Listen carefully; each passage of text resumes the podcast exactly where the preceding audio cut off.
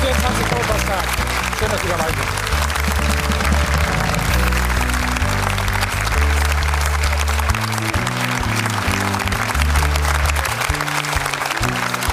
Erster Spieltag der Rückrunde, da war schon viel Schönes dabei.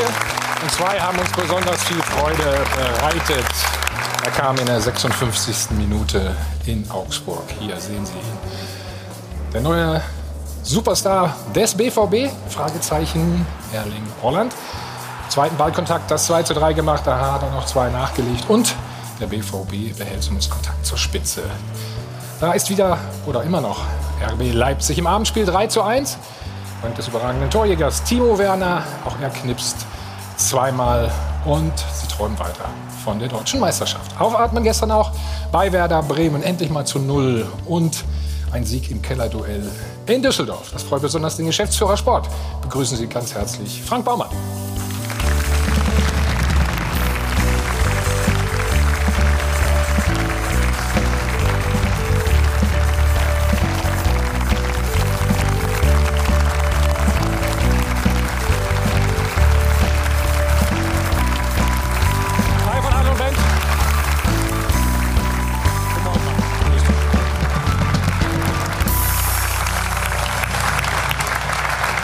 Also erstmal erstmal Glückwunsch. Dankeschön. Tut erstmal gut, ne? So. War wichtig, ja. Wichtiges Spiel, wichtiger Sieg. Aber es war verlustreich, kann man das so beschreiben, Frank? Ja, die letzten Minuten waren doch dramatisch. Ähm, erst äh, ja, lange zwei Spieler von uns auf dem Boden. Äh, Wir Pavlas schauen, hat komm, wir schauen die Szene uns direkt einmal an. es nicht ganz so schlimm erwischt. Ähm, äh, Obwohl, das sieht schlimm aus, ne? absolut. Ähm, Kevin Vogt dafür äh, ein bisschen mehr, hat die Nacht jetzt im Krankenhaus verbracht. Trotzdem ähm, können wir ein bisschen in Warnung geben. Hat Glück im Unglück gehabt, ähm, hat einen ziemlichen Brummschädel noch, ähm, aber wird heute Nachmittag entlassen und ähm, ja, werden morgen weitere Untersuchungen machen. Dann können wir ähm, abschätzen, wie lange er ausfällt. Hast du mit ihm gesprochen? oder? Ich habe heute Morgen noch mal mit ihm telefoniert, ja. Ja, okay, dann sagen wir auch von hier aus ne? gute Besserung auf jeden Absolut. Fall. Und sprechen über die Saison bisher von Werder Bremen. Das hast du dir wahrscheinlich auch ganz anders vorgestellt mit unseren weiteren Gästen heute Morgen. Unser neuer Chefredakteur ist da von Sport 1, Pete Gottschalk. Guten Morgen. Sehr erfolgreich bei Eintracht Frankfurt und der Premier League gespielt. Jan Orge Fjatto. Und Jan, wir haben eine schöne Szene. Wir haben eine wunderbare Szene von dir. Okay. Hat sich legendär gemacht, ne? Erinnerst dich da noch an dieser Übersteiger? Ja, also Erzähl uns ich, ein bisschen darüber. ich bin immer mit Leuten, die Prämien gewinnen, Trophäes gewinnen, aber ich habe nicht Abstiegsprämien. So, dann sitze ich neben Stefan Effenberg. Aber, aber das war die Rettung für euch, ne? Das war die Rettung, ja. Und wer musste drunter leiden? Äh, Frank Baumann war, glaube ich, auch dabei, aber wir haben uns geeinigt, nicht über das zu sprechen. Kannst dich noch erinnern, na klar. Ne? Nein. Du bist leider, musstest leider absteigen. Genau, wir sind mit dem Club leider abgestiegen. Ähm, war nicht zu erwarten, dass Jan so einen Übersteiger auspackt. Ja, ja. Hat der Gegner auch nicht erwartet. Hast du ja gesehen gerade. der Stelle. So, weiter geht's. Unser Sport 1-Experte, Stefan Effenberg. Der Chefreporter vom Weser Kurier, Jean-Julien Bär. Unser Sport 1-Experte, Marcel Reif. Und auch das wie jeden Sonntag eine Erfrischung und das Ganze natürlich auch wieder alkoholfrei. Und damit begrüße ich ganz herzlich Laura. Guten Morgen. Wunderschönen guten Morgen zusammen. Ja, wir freuen uns alle. Der Ball rollt endlich wieder in der Fußball-Bundesliga und sowohl oben als auch unten geht es richtig zur Sache und um einiges. Wir haben es gerade gehört, also Werder Bremen mittendrin im Abstiegskampf. Allerdings zumindest diese Negativserie von fünf, vier Niederlagen in Folge konnten sie dann gestern stoppen. Unsere Frage der Woche, die dreht sich auch um Werder. Teurer Werder-Sieg, Befreiungsschlag oder heißt es doch Zittern bis zum Ende. Machen Sie mit 01379 011 011 die Telefonnummer, wo Sie anrufen können und natürlich auch reinklicken unter www.sport1.de. Da gibt es einen Live-Blog, da können Sie mitmachen, abstimmen und natürlich auch Ihre Meinung zu diesem Thema kundtun. Und natürlich geht das auch ähm, bei Twitter mit dem Hashtag Dopa, da finden wir Sie auf jeden Fall. Und apropos Twitter und Hashtag, da gibt es auch den Hashtag Phrasenpolizei. Also wir achten genau darauf, dass dieses Phrasenschwein am Ende der Sendung gut gefüllt ist von unseren Gästen. Sollte uns da mal etwas entgehen, gar kein Problem. Sagen Sie uns, welche Phrase rausgehauen wurde und wer es vor allen Dingen gesagt hat. Das hilft uns am Ende beim Abkassieren. Danke sehr. So, 1 zu 3 zurückgelegen, dann ein 5 zu 3 daraus gemacht. Der BVB sorgt für ein torreiches Spektakel. Und Neuzugang Erling Holland hat alle Erwartungen weit übertroffen.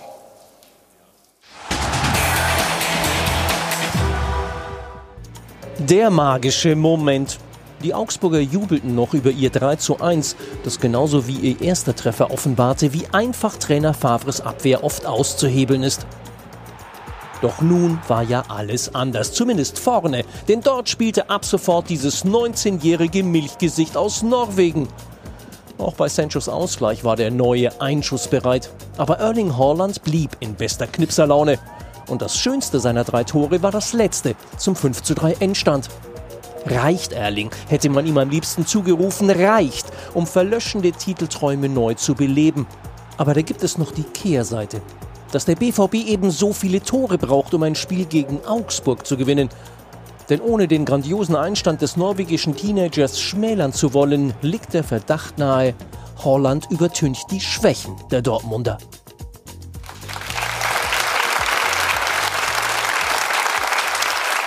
Was ist da los in der Defensive bei dem BVB, Stefan?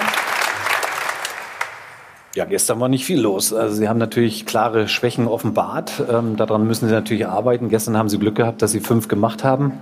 Aber du kannst natürlich nicht immer permanent äh, fünf schießen, um die drei Punkte einzufahren, ganz klar. Drei gegen Augsburg ist für Dortmund mit den Ansprüchen, die sie haben, natürlich definitiv zu viel. Aber für uns Zuschauer, sage ich mal, war das natürlich ein spektakuläres Spiel. Ja, das stimmt natürlich. Da hast du vollkommen recht. Sieben, sieben, 27 Gegentore, Marcel. Was sagt uns das? Ist zu viel. Wenn du Meister werden willst, ist das ganz sicher zu viel. Ähm, gestern die, Augsburg, die Augsburger haben ja kräftig mitgeholfen. Die wollten 5-1 gewinnen. Wenn die äh, bei 3-1 einfach mal sagen, pass auf, es ist Dortmund, lass uns mal das Ding jetzt feiern und das war's, aber nicht mehr. Aber wenn du dann fünf Tore kassierst in einer Halbzeit, dann spielt der Gegner schon mit. Aber wenn du gesehen hast, Piszczek, Tempodefizite, dann auch, auch Hummels beim Gegentor lassen Stürmer laufen. Und bei allem Respekt war halt nur Augsburg. Es, es werden noch stärkere Gegner kommen. Hm. Du, du warst ja im Stadion. Für die auch, ja. äh, wo, wo Saarland auch möglicherweise ein wenig schwerer fallen könnte, drei Tore zu machen. Ja, das stimmt. Du warst im Stadion, was war dein Eindruck? Ja, das war natürlich schön, in Norwegen, in Augsburg gestern zu sein. Äh, aber so, aber ja. ich habe Favre nach dem Spiel interviewt und er wollte eigentlich, das war ja drei Dreierpack gestern in, in Augsburg. Das war erst die drei kassierte Tore und dann die Dreierpack hinten beim Dortmund, die sehr schwach war und dann natürlich die Dreier von, von Holland. Aber so kannst du nicht spielen. Das war ja nicht nur gestern so. Die haben ja wirklich hinten großen Probleme und so wirst du nicht Meister. Und das, glaube ich, das ärgert Favre sehr, sehr. Du warst ja auch eher Defensivspieler, würde ich sagen. Ne? Kannst du mir erklären, warum heute so oft und so hoch verteidigt wird? Das galt ja gestern für beide Mannschaften, haben wir ja gerade angesprochen. Ja, gerade für die Augsburger war es schon auch überraschend, dass sie ähm, nach, äh, mit Führung auch wirklich so hoch verteidigt haben, so mutig agiert haben, was grundsätzlich auch, auch gut ist. Ähm, hat äh, sie ja natürlich auch in der Offensive dann äh, die andere Torchance auch gebracht. Aber ich glaube, da ähm, hätten sie ein bisschen cleverer ähm, spielen müssen. Ähm, es ist schon so, dass äh, natürlich der moderne Fußball ähm, häufig. Ähm, ja, du sagst schon selbst so moderne Fußball. Mit, mit ne? Gegenpressing, ja. Otto Rehagel hätte dir gerade jetzt das- geholfen. Das modern ist, wenn du gewinnst. Deswegen in Anführungszeichen und ähm, weil äh, letztendlich dasselbe galt früher auch. Ne? Also ähm, dass äh, du dort äh, die Gegner nicht so einfach zu, zu Torfolgen kommen lassen musst und das so einfach den Dortmundern machst, die natürlich über Tempo verfügen, unabhängig von Haaland, ähm, war natürlich dann ähm, für die Ja, ja, aber Augsburger. versuch uns das nochmal zu erklären. Trotzdem, du weißt ja, wie Dortmund spielt oder wie stark sie auch nach vorne sind. Kann man, man- nicht, kann man da nicht anders spielen oder kann man da nicht umschalten? Ja, die Dortmunder haben ja schon gezeigt, dass, äh, dass sie besser verteidigen können. Und ähm, ne, es war jetzt eine Pause, eine kurze Ja. Vorbereitung und ähm, dass da jetzt noch nicht alles ähm, super läuft, ist klar. Deswegen ähm, sollte man den Dortmund auch ein bisschen Zeit geben. Marcel, warum sammelst du Geld ein? Habe ich was zu erwarten? Weil dir der Sturm Spiele gewinnt und die Abwehr Meisterschaft. Gut. so ein Bart. Aber ist die Wahrheit. Na, Tut ab- gut. Aber das ist ja auch so, beim, das ist ja einfach auf die drei hinten zu deuten. Aber Dortmund verlieren auch im Mittelfeld sehr viele Bälle. Und das ist eigentlich unglaublich, weil die haben ja so viele Ballstärke, die, die, die den gut Ball halten können. Aber gestern auch, in der ersten Halbzeit muss man ja auch fair sagen, die müssen eigentlich 4-1 führen. Die haben ja mit Reus zweimal, Sancho, Hazard äh, riesen Chancen gehabt. Aber die verlieren den Ball zu oft im Mittelfeld. Und wenn die dann hochstehen mit einem Hummels, und Hummels ist ein klasse Spieler, aber dann hat er Probleme. Das ist eine Schwäche.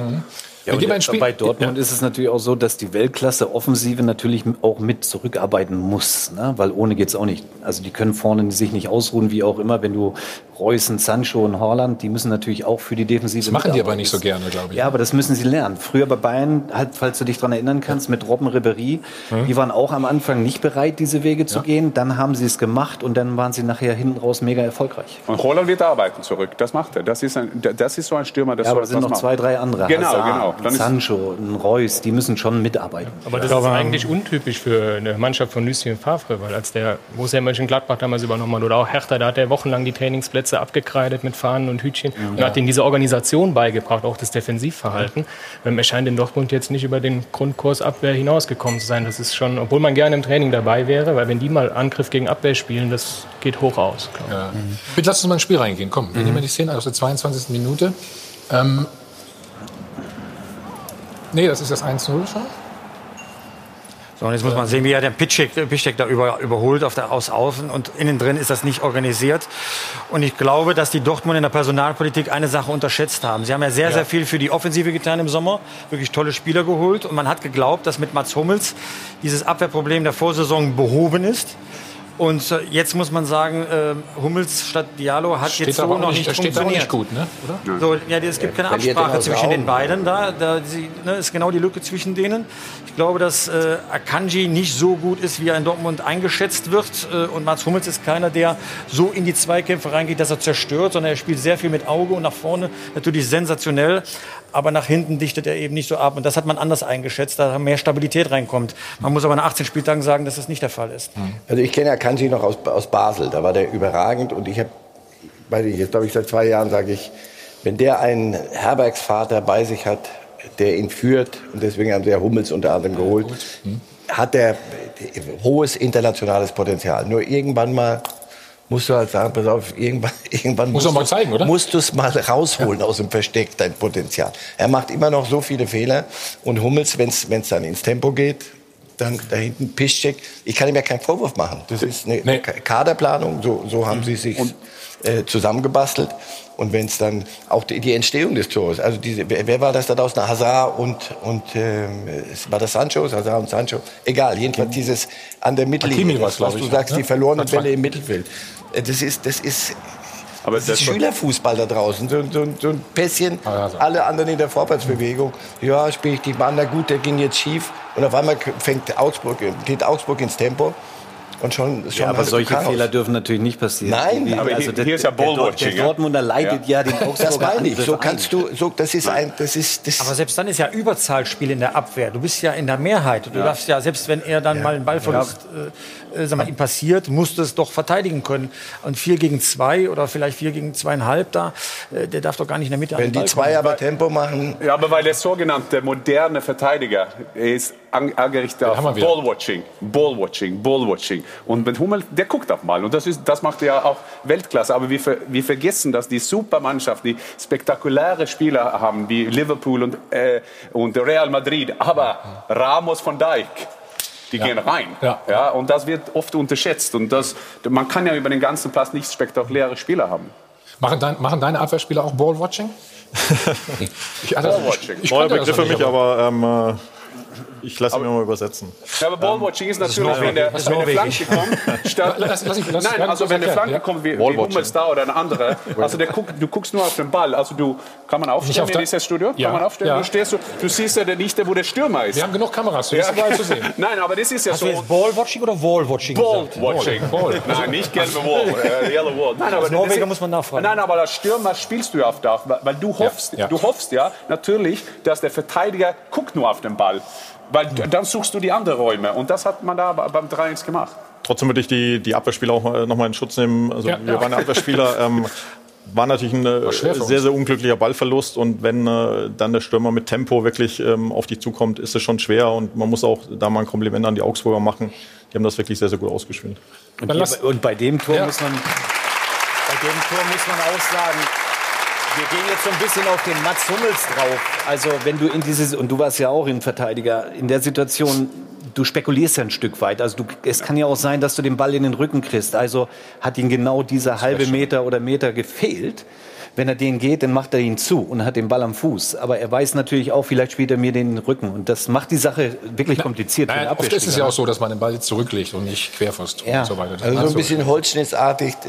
Wenn Dortmund gut spielt, nach vorne, dann spielen sie so gut und so spektakulär wie vielleicht keine andere Mannschaft. Wenn sie es aber nicht gut machen und machen Fehler, machen sie solche Fehler und stehen hinten so, dass sie Probleme Da waren haben. Einige diese Fehler Mischung, auf jeden ist, Fall. diese Mischung ist nicht, das, das ist nicht für Spitze. Wenn das für Spitze reicht, haben wir in der Bundesliga ein Problem. Lass uns mal in die, in die, in die wilde zweite Halbzeit gehen. Ne? Es ging ja gleich los nach dem Anschluss. Sieben Tore gab es da. Oder könnt ihr die Fehler noch mal, ja, dann kannst du die Fehler noch mal auch ansprechen. Was? Ballwatching Teil 2. Nein, Ballwatching, nein hier, wa- was soll man hier machen? Das ist ein klasse Tor. Da normal muss man ja nur die Hand hochheben und sagen, das ist ein super Tor. Und das war ja wirklich ein klasse Tor. Und der Torwart sofort hat es gesehen. Jetzt Aber hier, was ist das denn für, ein- für, für ein Kopfball gewesen? musst du Frank fra- fragen. Der ist der Verteidiger. Der ist Abwehrspieler, oder Ja, der ist Abwehrspieler Union. Alles auf mich. Unklar Ja, ist, warum Birki denn so weit vor dem Tor steht in dieser Szene. Ne? Also das muss er nicht unbedingt. Ne? Bitte? Das ist doch kein Torwartfehler. Nein, ich sage nur, warum steht er so weit vorne? Aber so stehen die Torhüter in der Regel alle in der Bundesliga. Also die kommen schon die Meter entgegen. Also da dem Birki einen Vorwurf zu machen. Es sieht komisch aus wahrscheinlich, was meinst du, weil, weil Ja, er gar der nicht dreht- reagiert, ja, aber ne, hinter weil er dann Tor, so... ja, aber hinter Torkamera, ja, der dreht sich ja auch noch rein. Er flattert, ja. Von daher, Ja, absolut. Er ist nicht so. Der Akanji köpft den Ball seitlich in die Mitte rein, so dass der Angriff weiterfahren kann. Das ist Pech, aber ich zitiere und heute glaube ich mehrfach den großen Fußballphilosophen Hermann Gerland. Immer Pech ist Schrott, immer Glück ist Können. Ja. Und schon Aber- wieder Pech. Er hat vorgebaut, er hat gesagt, ich zitiere deswegen, weil er nicht zahlen will. Verstehst Das ist keine Schote, das ist ein wunderbarer Spruch. Na, aber müssen, wir müssen dann und wann sagen, das ist ein klasse Tor. Bei dem, bei dem anderen Tor, was wir gesehen haben, dann, kann, dann kann man ein Hummels, dann kann man die Verteidiger auch ein bisschen verteidigen, weil, weil du, du gehst hoch, du hast einen Ball und Ja. wenn du den Ball dann im Mittelfeld verlierst, dann, dann bist du nicht organisiert. Dann willst du nach vorne gehen. Auch da möchte ich die Abwehrkette nochmal in Schutz nehmen. da wäre man besser klären. Äh, Problem war, glaube ich, aber auch, noch dass das Mittelfeld äh, Anschluss an die Kette verloren hat, ähm, dass der Augsburger wirklich so frei dann ähm, gegen konnte, zum Schuss kommen konnte und auch da Kompliment, ähm, überragender Torschuss. So, wir haben ja gesagt, auch die Augsburger hatten ihre Schwächen. Schauen wir auf den Anschlusstreffer der Dortmunder. Das ist, äh, würde ich mal sagen, in reichlich Überzahl, ne? kann man das auch sagen. Bitte, oder? Guck ich mir gerade zu Ende an. So. Hast du doch Ein schon. bisschen Ping-Pong da. Guck mal jetzt hier, aber jetzt hier. Mhm. Viele Stand. Eigentlich ist Viele Weiße im Wenn die Strafraum, Überzahl aber nicht zum Schuss macht, kommen. Da sind drei Leute, vier Leute drumherum. Er darf gar nicht zum Schuss kommen. Mit Verlässt man sich dann zu sehr aufeinander, Frank? Ja, aber ich, ich möchte auch nicht zu viel über Defensivverhalten sprechen. Aber nehmen Sie in Schutz. Nehmen Sie wieder Da in muss Schutz. sich der Stürmer in Schutz nehmen. Ich glaube, das war ein klasse Da Tor. ihr keine Wer im Gegentore Steinhaus, kann man Muss der Torwart auch halten. Muss man auch so Brand. Guck, der Torwart jetzt. Wir gucken alle. Kannst du auch halten. Frank? Willst den Torwart in Schutz nehmen? Nein, grundsätzlich natürlich ähm, zu passiv, insgesamt ähm, nicht Ja, nein, aktiv, ja, ähm, Zweikampf gesucht, Haben wir gar- dagegen. Das war fast aus dem Stand gespielt. Ne?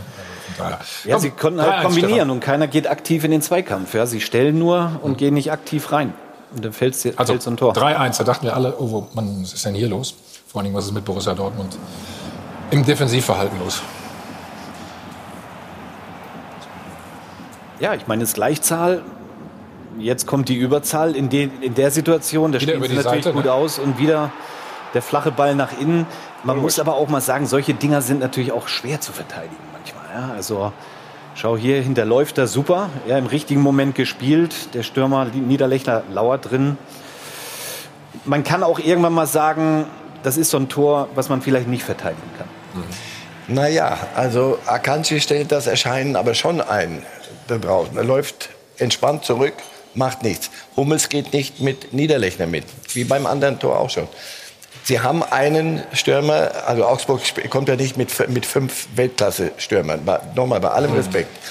Niederlechner, guck mal, der, er bewegt sich richtig, er geht genau in die Lücke. Die Lücke kann man auch einer von den beiden auch zumachen, indem man mit dem mitgeht. Und wenn es einen Elfmeter gibt, können wir noch mal diskutieren. Wenn es aber gar nichts gibt, sondern der völlig unbedrängt Es gibt ja gar keinen Zweikampf in dem Ja, Sinne. Das kein meinst du, ne? Oder Der ist ja fünf Sekunden ganz allein da drin. Das, Ja. das, und das weiß ihr besser, aber ich denke, auf 5, 6 Meter muss man, dann gehst du Mann-Mann. Dann kannst du nicht den Raum decken. Also Vor allem, wenn es der eine ist, auf den du gucken musst. Also Weil sie fast in, Überzahl, äh, in Unterzahl waren, Frank, in der Situation. Ne? Ich glaub, ja. Vier Augsburger gegen hm. drei. Gegen vier, gegen vier. Und wenn man jetzt schaut, wie das defensive Mittelfeld Hier, guck mal, linke, genau, genau. über die halblinke Seite bei Dortmund da mittrabt und gar kein Tempo anzieht. Jetzt mhm. kommt über die halbrechte Seite mal jemand mit. Aber in der Mitte sind ja die Leute offen. Auf dem zweiten, auf dem langen Pfosten steht ja auch noch jemand. Also er hätte sogar noch zwei Optionen gehabt, wenn er den Ball einfach über die Abwehr drüber, drüber geschossen hätte. Das ist leblos da vorne. Vor dem Strafraum sieht man ja, das ist ein Traben da da ist das gar keine, sag mal, keine Form von ich will den Ball jetzt abfangen. Also das ist mir zu lasch. Also ein typisches Tor, auch wie Dortmund es schießen würde mit diesem Hinterlaufen. Also fremd ist es ihnen nicht. Ne? Ja. Sehr spät trifft da hinten auch Hakimi ein, mhm. erfreulicherweise. Er ist aber der rechte Außenmann in der Viererkette. Erfreulicherweise ist ja, natürlich das gut, ist, dass du das... Das ist Dortmunder also, Spiel. Das ist Hakimi mit, ja, mit, all seinen Stärken nach vorne. Also ob Real Madrid wirklich jetzt, äh, ob sie die Verantwortlichen jetzt jede Nacht unruhig schlafen, damit sie ihn endlich wiederkriegen. Die sehen das ja auch. Das ist ein prima Spieler, wenn es nach vorne geht. Und das ist für mich so, so symptomatisch für Dortmund. Wenn es nach vorne geht und Hakimi nach vorne, super. Wenn es andersrum geht, hast du solche, solche Gegentore. Also es ist den Verantwortlichen natürlich auch äh, gestern aufgefallen. Michael Zorc hat ganz klare Worte nach dem Spiel gefunden. Insgesamt das Abwehrverhalten ist alles andere als gut. Bezieht sich nicht nur auf die Abwehrspieler, auch insgesamt. Und das macht mir Sorgen, muss ich ganz ehrlich sagen. Ne, so können wir in dieser Form, äh, ja, so, so wirst du am Ende nicht deine Ziele erreichen. Stefan, wessen Aufgabe ist das? Natürlich die Aufgabe dann vom Trainerteam, das umzusetzen und, und dann auch zu trainieren, ganz klar. Aber ich habe es vorhin gesagt, da gehören die Offensiven dann auch dazu. Also du kannst nicht nur sagen, wir haben die vier in der Verteidigung, die ein, zwei defensiven Mittelfeldspieler und die anderen vier können sich ausruhen. Du musst schon mit acht oder neun Mann auch hinter dem Ball kommen und auch verteidigen. Wir machen aber einen Kompromiss. Ich denke, wenn man auf sechs, sieben Meter einen Stürmer allein lassen, dann ist es Verantwortung die Abwehrspieler. Aber ja. grundsätzlich, wenn du den Ball verlierst im Mittelfeld und du bist außer, du bist nicht organisiert, dann ist es die Gesamtmannschaft. Aber dann oft sagt man, ja, das gehört die ganze Mannschaft zu verteidigen. Ja, aber erstens fängt es an bei euch zwei. So. Fertig. Was haben wir damit zu tun? Abwehrspieler. Die Union von der Verteidigung Deutschland. Aber überraschenderweise möchte ich mal den Trainer Favre mal in Schutz nehmen. Der wird das ja alles erkannt haben. Der wird auch entsprechende Anweisungen geben, dass der Niederlechner da so ja. in den Fünfer rein äh, stößt und von außen angespielt werden. Das ist alles bekannt. Das wird er den fünfmal, sechsmal in der Woche erzählt haben. Ich frage mich, warum es dann trotzdem passiert, dass da so wenig Laufbereitschaft ist, so wenig Umsicht im eigenen Strafraum. Das ist mir noch nicht ganz klar. Das, glaube ich, kann man dem Favre nicht, äh, der hat das nicht übersehen oder auch nicht gesagt. Also das ist nicht vorstellbar. Und dass die ähm, dann trotzdem so etwas zulassen, das finde ich ziemlich merkwürdig. Und deswegen, glaube ich, war auch die Meinung von Zorg etwas grundsätzlicher Art, dass ihm das Sorgen macht, weil er ja nun dabei ist und weiß, wie der Trainer die Mannschaft eingestellt hat. Und trotzdem passiert dieser Fehler zweimal. Wunderbare Vorlage für gleich, würde ich sagen. Mhm. Das wollen wir äh, gerne noch vertiefen. Und äh, dann kam ja der Wikinger, ne? Gott sei Dank, muss man sagen. Es sah aus, als wenn Lucien Favre so ein bisschen all-in ging, aber das war schon ein bemerkenswerter Auftritt. Das alles gleich bei uns nach einer ganz, ganz kurzen Pause.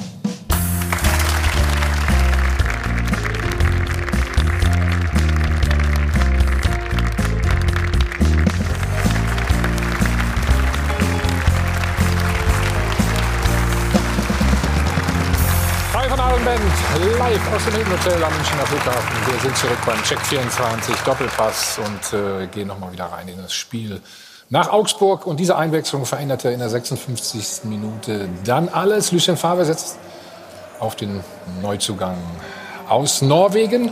Du warst im Stadion. Wir haben es ja nur am Bildschirm gesehen. Wir haben sofort gedacht, komischerweise, da passiert jetzt irgendwas. Wie war es bei dir? Ja, man, diese junge der, ich sage nicht, dass er uns immer verblüfft, aber das ist ja so, weil er kommt nach Molde, da war er 17 oder 18 Jahre alt, dann geht er nach Salzburg und man hat geglaubt, ja, Les braucht ein bisschen Zeit, ah, da schießt er da auch 20 Tore, Champions League, naja, schauen wir mal. Und dann fängt er dort an mit einem Hattrick, schießt acht Tore in die Champions League, dann hat er vier, fünf verschiedene Vereine, wo er hingehen konnte, ist dann nach Dortmund gegangen und wir haben, ja, vielleicht braucht er ein bisschen Zeit hier und ja, er hat 183 Sekunden gebraucht, um sein erstes Tor zu machen geht, ne? Das geht. Ja, das ist schon in Ordnung. Das ne? ist schon auch für einen Norweger ganz gut. Nora, bestimmt viel auch los, ne? Im Netz bei den Fans. Ja, definitiv. Also das Netz, das rastet förmlich aus, wenn man diesen Namen Erling Haaland nur eingibt. Und der eine oder andere überlegt auch schon, ob das Auswirkungen aufs eigene Privatleben haben könnte. Hier zum Beispiel ein User. Ich muss meiner Frau gleich erklären, dass unser erster Sohn Erling heißen wird. Dann die Reaktion von einem anderen User, eigentlich auch ganz witzig. Wohl deiner Braut? Weil eben der zweite Name von Erling Haaland Braut ist. Also da wird schon wild diskutiert und überlegt, ähm, ob der Sohn dann so heißen könnte, ja oder nein. Hier, ich liebe Haaland, diese Mentalität, sein Einsatz, wie er dirigiert und fordert, jetzt schon Wahnsinn. Es gibt allerdings auch so ein paar kritischere Stimmen, nicht was Holland angeht, aber eben was die Mannschaft selbst angeht. Also hier grundsätzlich kann es aber natürlich auch nicht sein, dass ein 19-jähriger Neuzugang in seinen ersten 30 Minuten bei uns mehr Einsatz und Siegeswille verkörpert als der Rest des Kaders in den letzten anderthalb Jahren. Also da wird dann direkt gesagt, äh, der Rest, der kann nichts. Und dann ist uns noch eine Sache aufgefallen, die ganz nett ist. Wir sehen ihn nämlich beim Jubeln und ich muss gestehen, das erinnert mich an einen an den Jan so ein bisschen, ne? Hat er sich das abgeguckt bei dir? das, ja. das, bist du? Der Vergleich. Das, das ist ja ein Jugendbild, ne? Ja, das war Jugend. Da war ich zwölf, glaube ich. Aber der, der, der, der, muss man sagen, der, der Erling ist ein guter Junge. Und er hat ein, ein Umfeld, die in Ordnung ist. Mhm. Und, und solche Sachen ist auch wichtig. Das ist ein Spieler, dem man Erfolg gönnt. Ja? Und, und sein Team um ihn hat immer Entwicklung gesucht. Die, die, damals könnte er von Molde nach Juventus gehen. Super Geld. Geht nach Salzburg, weil er der Philosophie, Spieler zu entwickeln, gut war. Jetzt, wie gesagt, Manchester United ist jetzt Ole Gunnar Solskjaer, Norweger Trainer. Der war sein Trainer in Molde. Der geht trotzdem nach Dortmund, weil er meint, die meinen, er kann sich das, das ein bisschen besser entwickeln. Und äh, sein Vater war ja natürlich gestern dort und ich bin ja so alt, ich habe mit seinem Vater gespielt und sein Vater, das hat ihn bestätigt, dass sie das richtig gemacht haben in, in 30 Minuten. Das muss ich nur sagen. Stefan, äh, vielleicht können wir noch mal die Einwechslung noch mal ähm, ganz kurz auch sehen. Wir haben uns ja auch vorher ein bisschen darüber unterhalten. Ne? Es kommt da schon selbstbewusst rein, oder? Ja, die Körpersprache, ne? Die, die Körpersprache. War schon bemerkenswert. Ja, ja. Ne? Schau mal hier. Ja gibt direkt die Anweisung im Taktischen, ne, wie sie jetzt äh, spielen werden. Da sieht man es. Ja, ganz klar. Und, Und ich finde auch nach, seinen, auch, auch nach seinen Toren. Hm. Er hat immer gepusht. Er hat den Ball aus dem Netz geholt. Er hat gesagt, nein, weiter. Das ist noch nicht vorbei. Weiter, weiter. Also da muss ich sagen, mit 19 Jahren ist das wirklich außergewöhnlich. Für Norweger. du, darfst,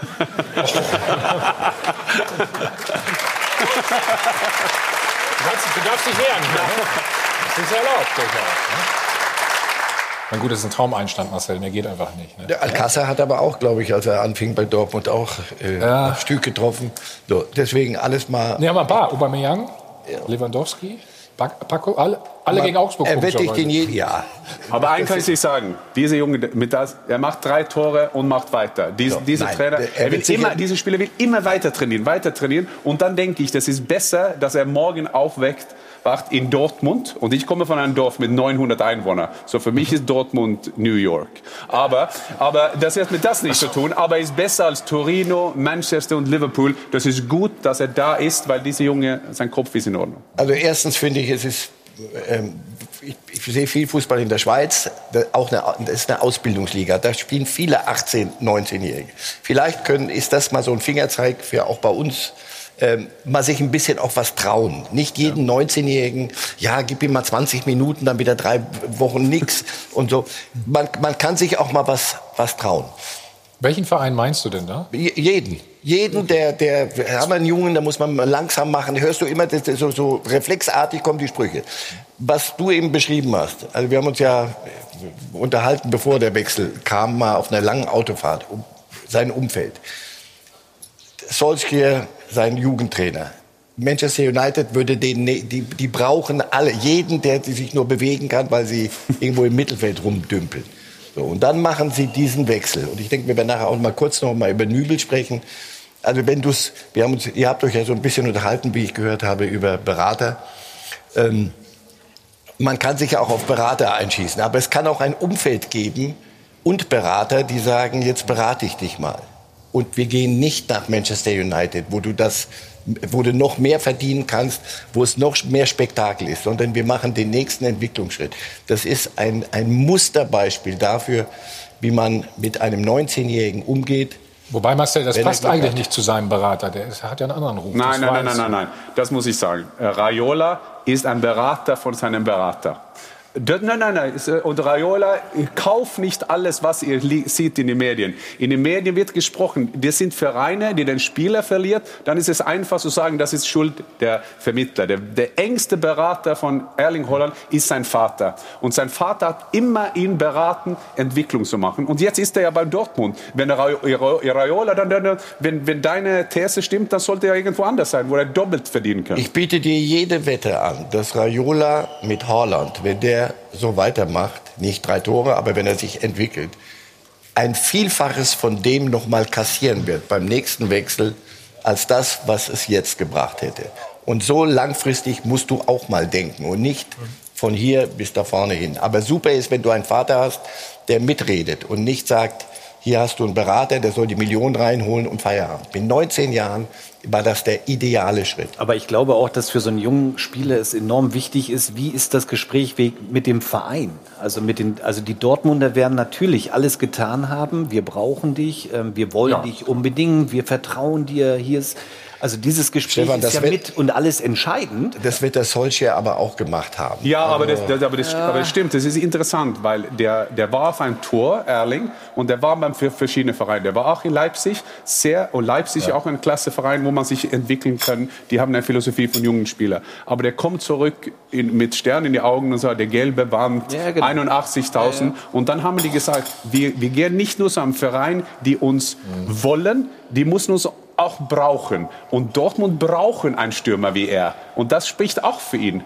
Weil er wollte dahin, weil er weiß, dass er wird da eine Rolle spielen. Äh, äh, Leipzig, viele Stürmer und so, wäre auch sicher gut. Manchester United sofort rein, vielleicht, aber du weißt nicht. Und ich, darum sage ich, es ist besser in Dortmund zu aufwachen. Ja, und, heute und Holland sieht ja auch, ähm, ich entscheide mich für Dortmund, weil ich habe vier, fünf, sechs Leute um mich herum, die mich perfekt genau einsetzen können ja. für meine Spielweise. Das sehen wir ja gleich, wenn wir die hier, Tore sehen. Hier, guck mal, da haben wir eins. Der wird natürlich auch perfekt eingesetzt von diesen, von, von Reus, äh, ob es ein Hazard ist oder Sancho oder wer auch immer. Das ist für seine Spielweise natürlich auch unglaublich wertvoll und das findet er bei Borussia Dortmund. Und, und das, das Tor ist ganz typisch für ihn, weil er macht sich selber die Räume und dann wird er dann angespielt. Aber das Wichtige ist das zweite Tor wenn das kommt mit Hassad, was Hassad da macht. Der, der, Pass war aber auch super hier. Da ist, das aber, super. aber da ist eine, ein genau. Moment, genau. vielleicht kriegen wir das auch in der Szene zu sehen als er den Sag, Sprint anzieht, zeigt er in beiden Szenen, wo er aus dem Stallpass heraus zum Tor geht, mit dem Finger an, wo er den Ball haben hm. möchte. Das ist Im höchsten Stärke. Tempo diese Übersicht zu haben, noch zu kommunizieren, nonverbal mit dem ja. Mitspieler, mit dem Finger zu zeigen, da will ich ihn hinhaben.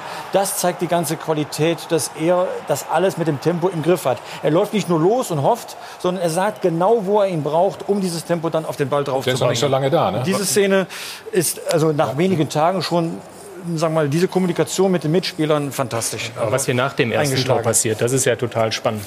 Weil der reißt sich nicht das Trikot vom Leib wie einst Cordoba in Köln und feiert sein erstes Tor. Der rennt sofort genau. in dieses Netz, der holt den Ball, der feuert die Fans an und läuft zur Mitte und will direkt weiterspielen. Weil er fast, weil er fast der einzige 90-Jährige im ganzen Fußballwelt, der kein, 19, ja, ja. der kein Tattoo haben. Er muss das nicht zeigen. Ja, was ich sagen will, der bringt diese...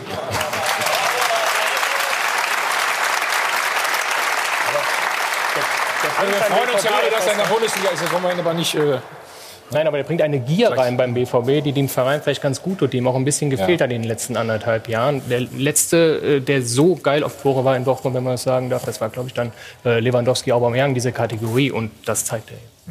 Schauen wir mal auf den Ausgleich der Dortmunder. Also es ging dann ja Schlag auf Schlag. Können wir vielleicht noch mal das, da, guck, guck, was, was Hassan da, das ist der Sancho, ja. Das ist Sancho. Das ist jetzt das 3-3. 3-3. Aber jetzt holt er den Ball nicht aus dem Tor, ich verstehe das nicht. ist natürlich ein Weltklasse-Pass hier. Ja. Also wir haben ein bisschen aber Hummels kritisiert. Ballannahme, das ist Dortmund. Ja, aber das ist, das ist Weltklasse. Ja. Also das ist echt richtig, richtig gut gespielt. Diese aber auch Hummels seine Stärke, das hast du recht. Genau, absolut. Das zu sehen. Spielaufbau, keine Frage. Keine Chance für einen Torwart mit dem Tempo, wenn er hier vorbeigeht. Ja, Oder Frank, hast du was auszusetzen? ein absolut top, äh, überragendes Tor ähm, von allen Beteiligten. Der, der Holland wollte den auch. der wollte auch zeigen. Nächster Tor. Auf geht's weiter.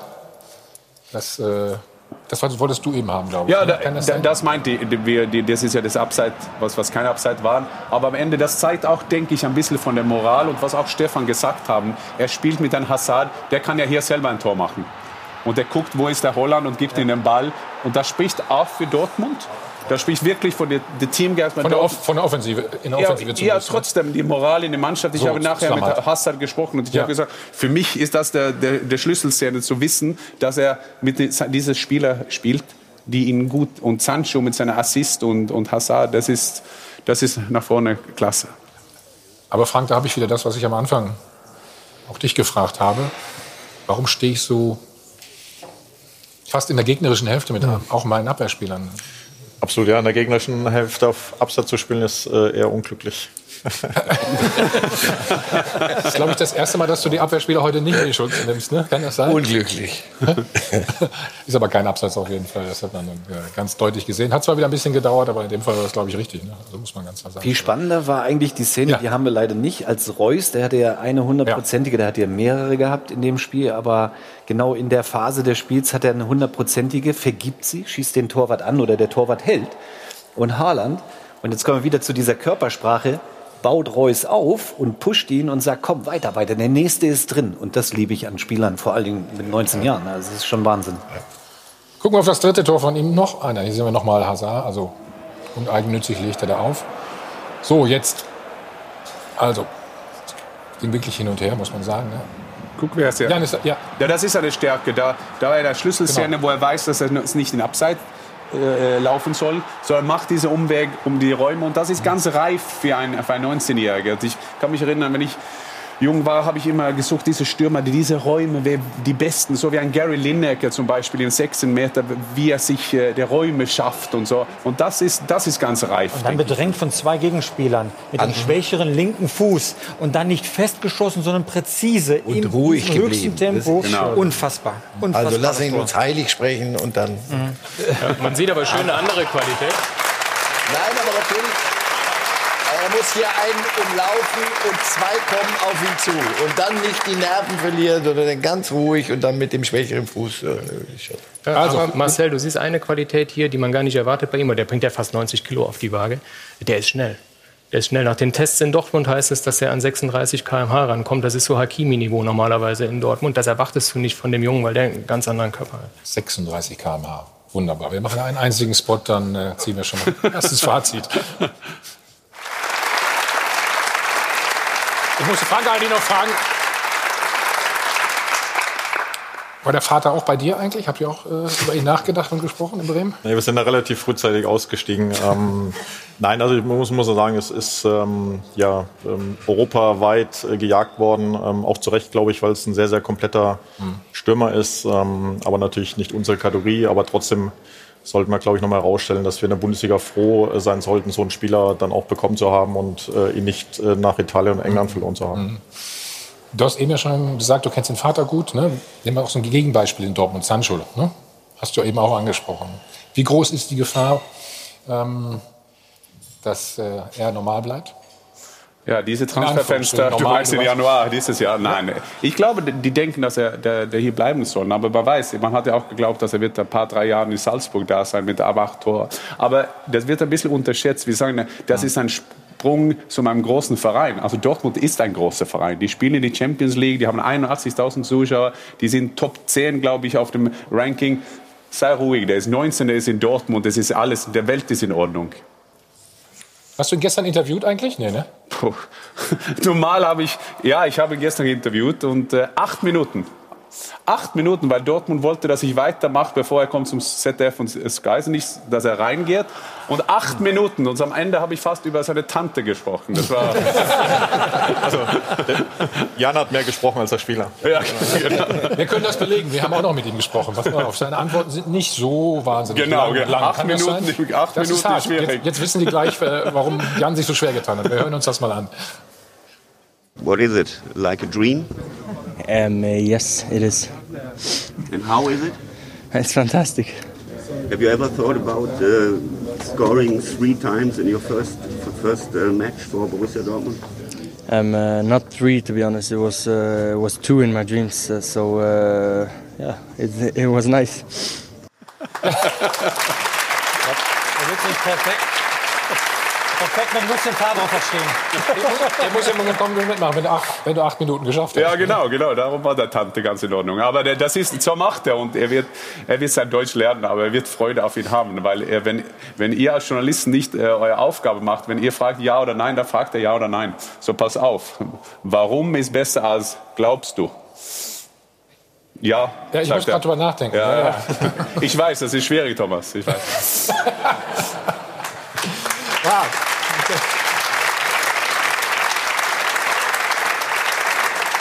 Nein, Thomas, nur der, der Vergleich zu Sancho und, und er. Das, zum Glück gibt es sind Menschen von mir und dem drei sind Menschen unterschiedlich und Sancho ist ein, ein völlig anderer Typ und die, diese ganze Steak-Geschichte, das, das ist mittlerweile auch schon lang, es ist langweilig mich. Nach Ribéry, da haben wir alle noch gesagt, wie, wie schmeckt ein Steak mit Gold? Lieber Gott, müsst ihr Probleme haben?